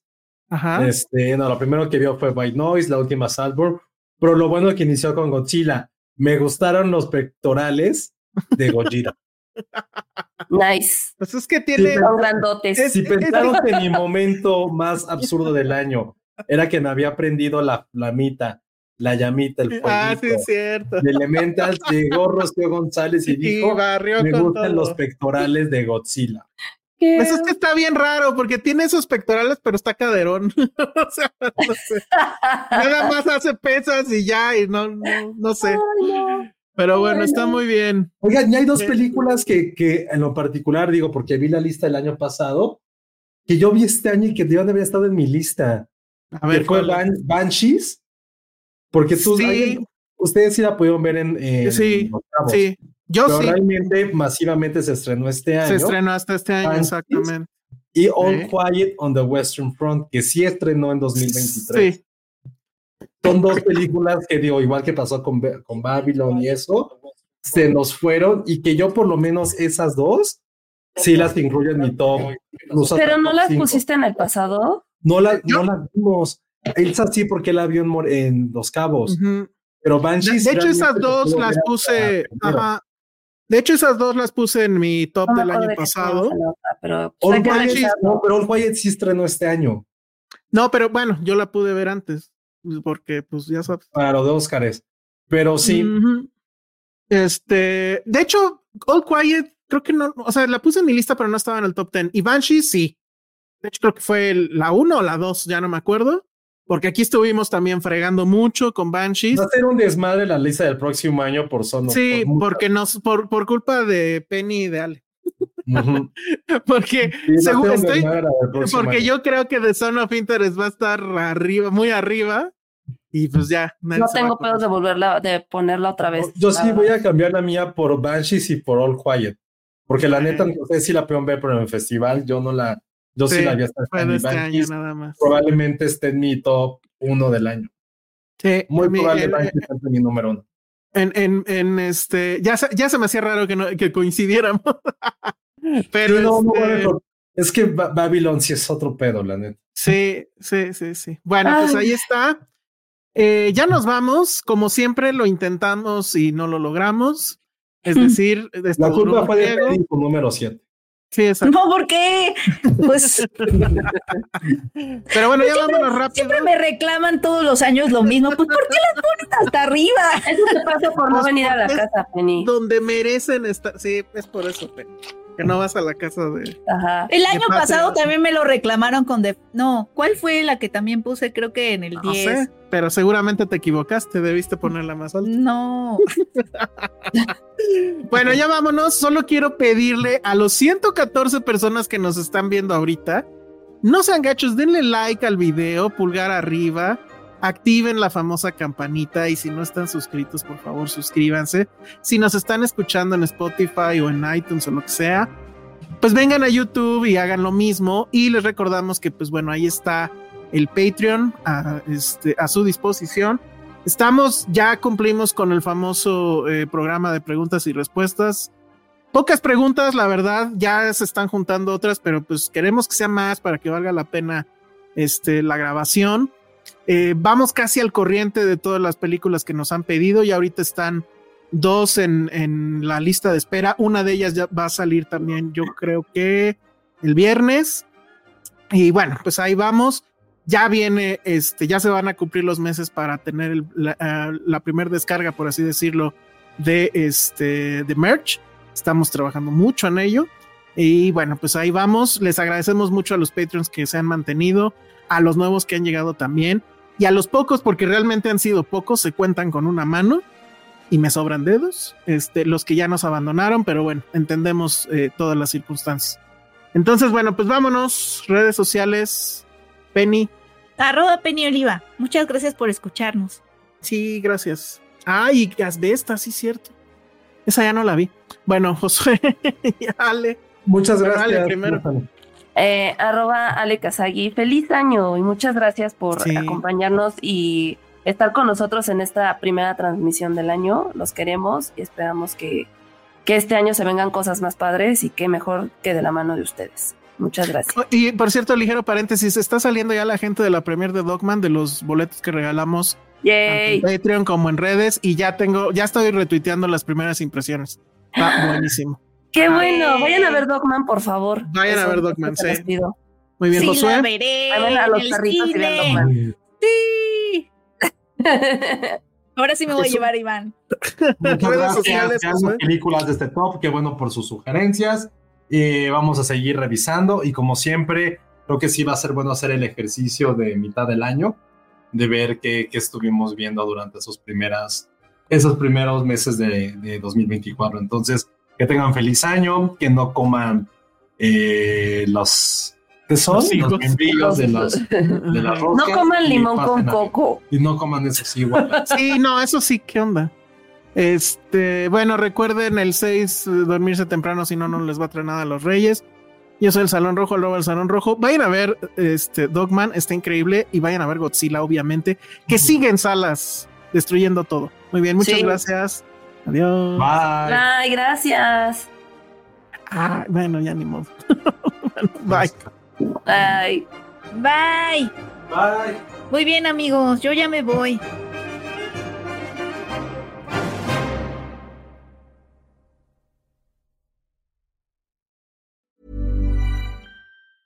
If you thought the only way to get a more defined jawline with natural looking results was through surgery, think again. Juvederm Volux XC is a non surgical injectable gel filler that improves moderate to severe loss of jawline definition and can help you achieve natural looking results with little downtime. Even better, this improved definition lasts up to one year with optimal treatment. No maintenance required. Improve jawline definition for a smooth, sculpted look with Juvederm Volux XC. For important safety information and to find a licensed specialist, visit juvederm.com. That's J U V E D E R M.com. Not for people with severe allergic reactions, allergies to lidocaine, or the proteins used in Juvederm. Common side effects include injection site redness, swelling, pain, tenderness, firmness, lumps, bumps, bruising, discoloration, or itching. There's a risk of unintentional injection into a blood vessel, which can cause vision abnormalities, blindness, stroke, temporary scabs, or scarring. Talk to a licensed specialist specialist to find out if it's right for you.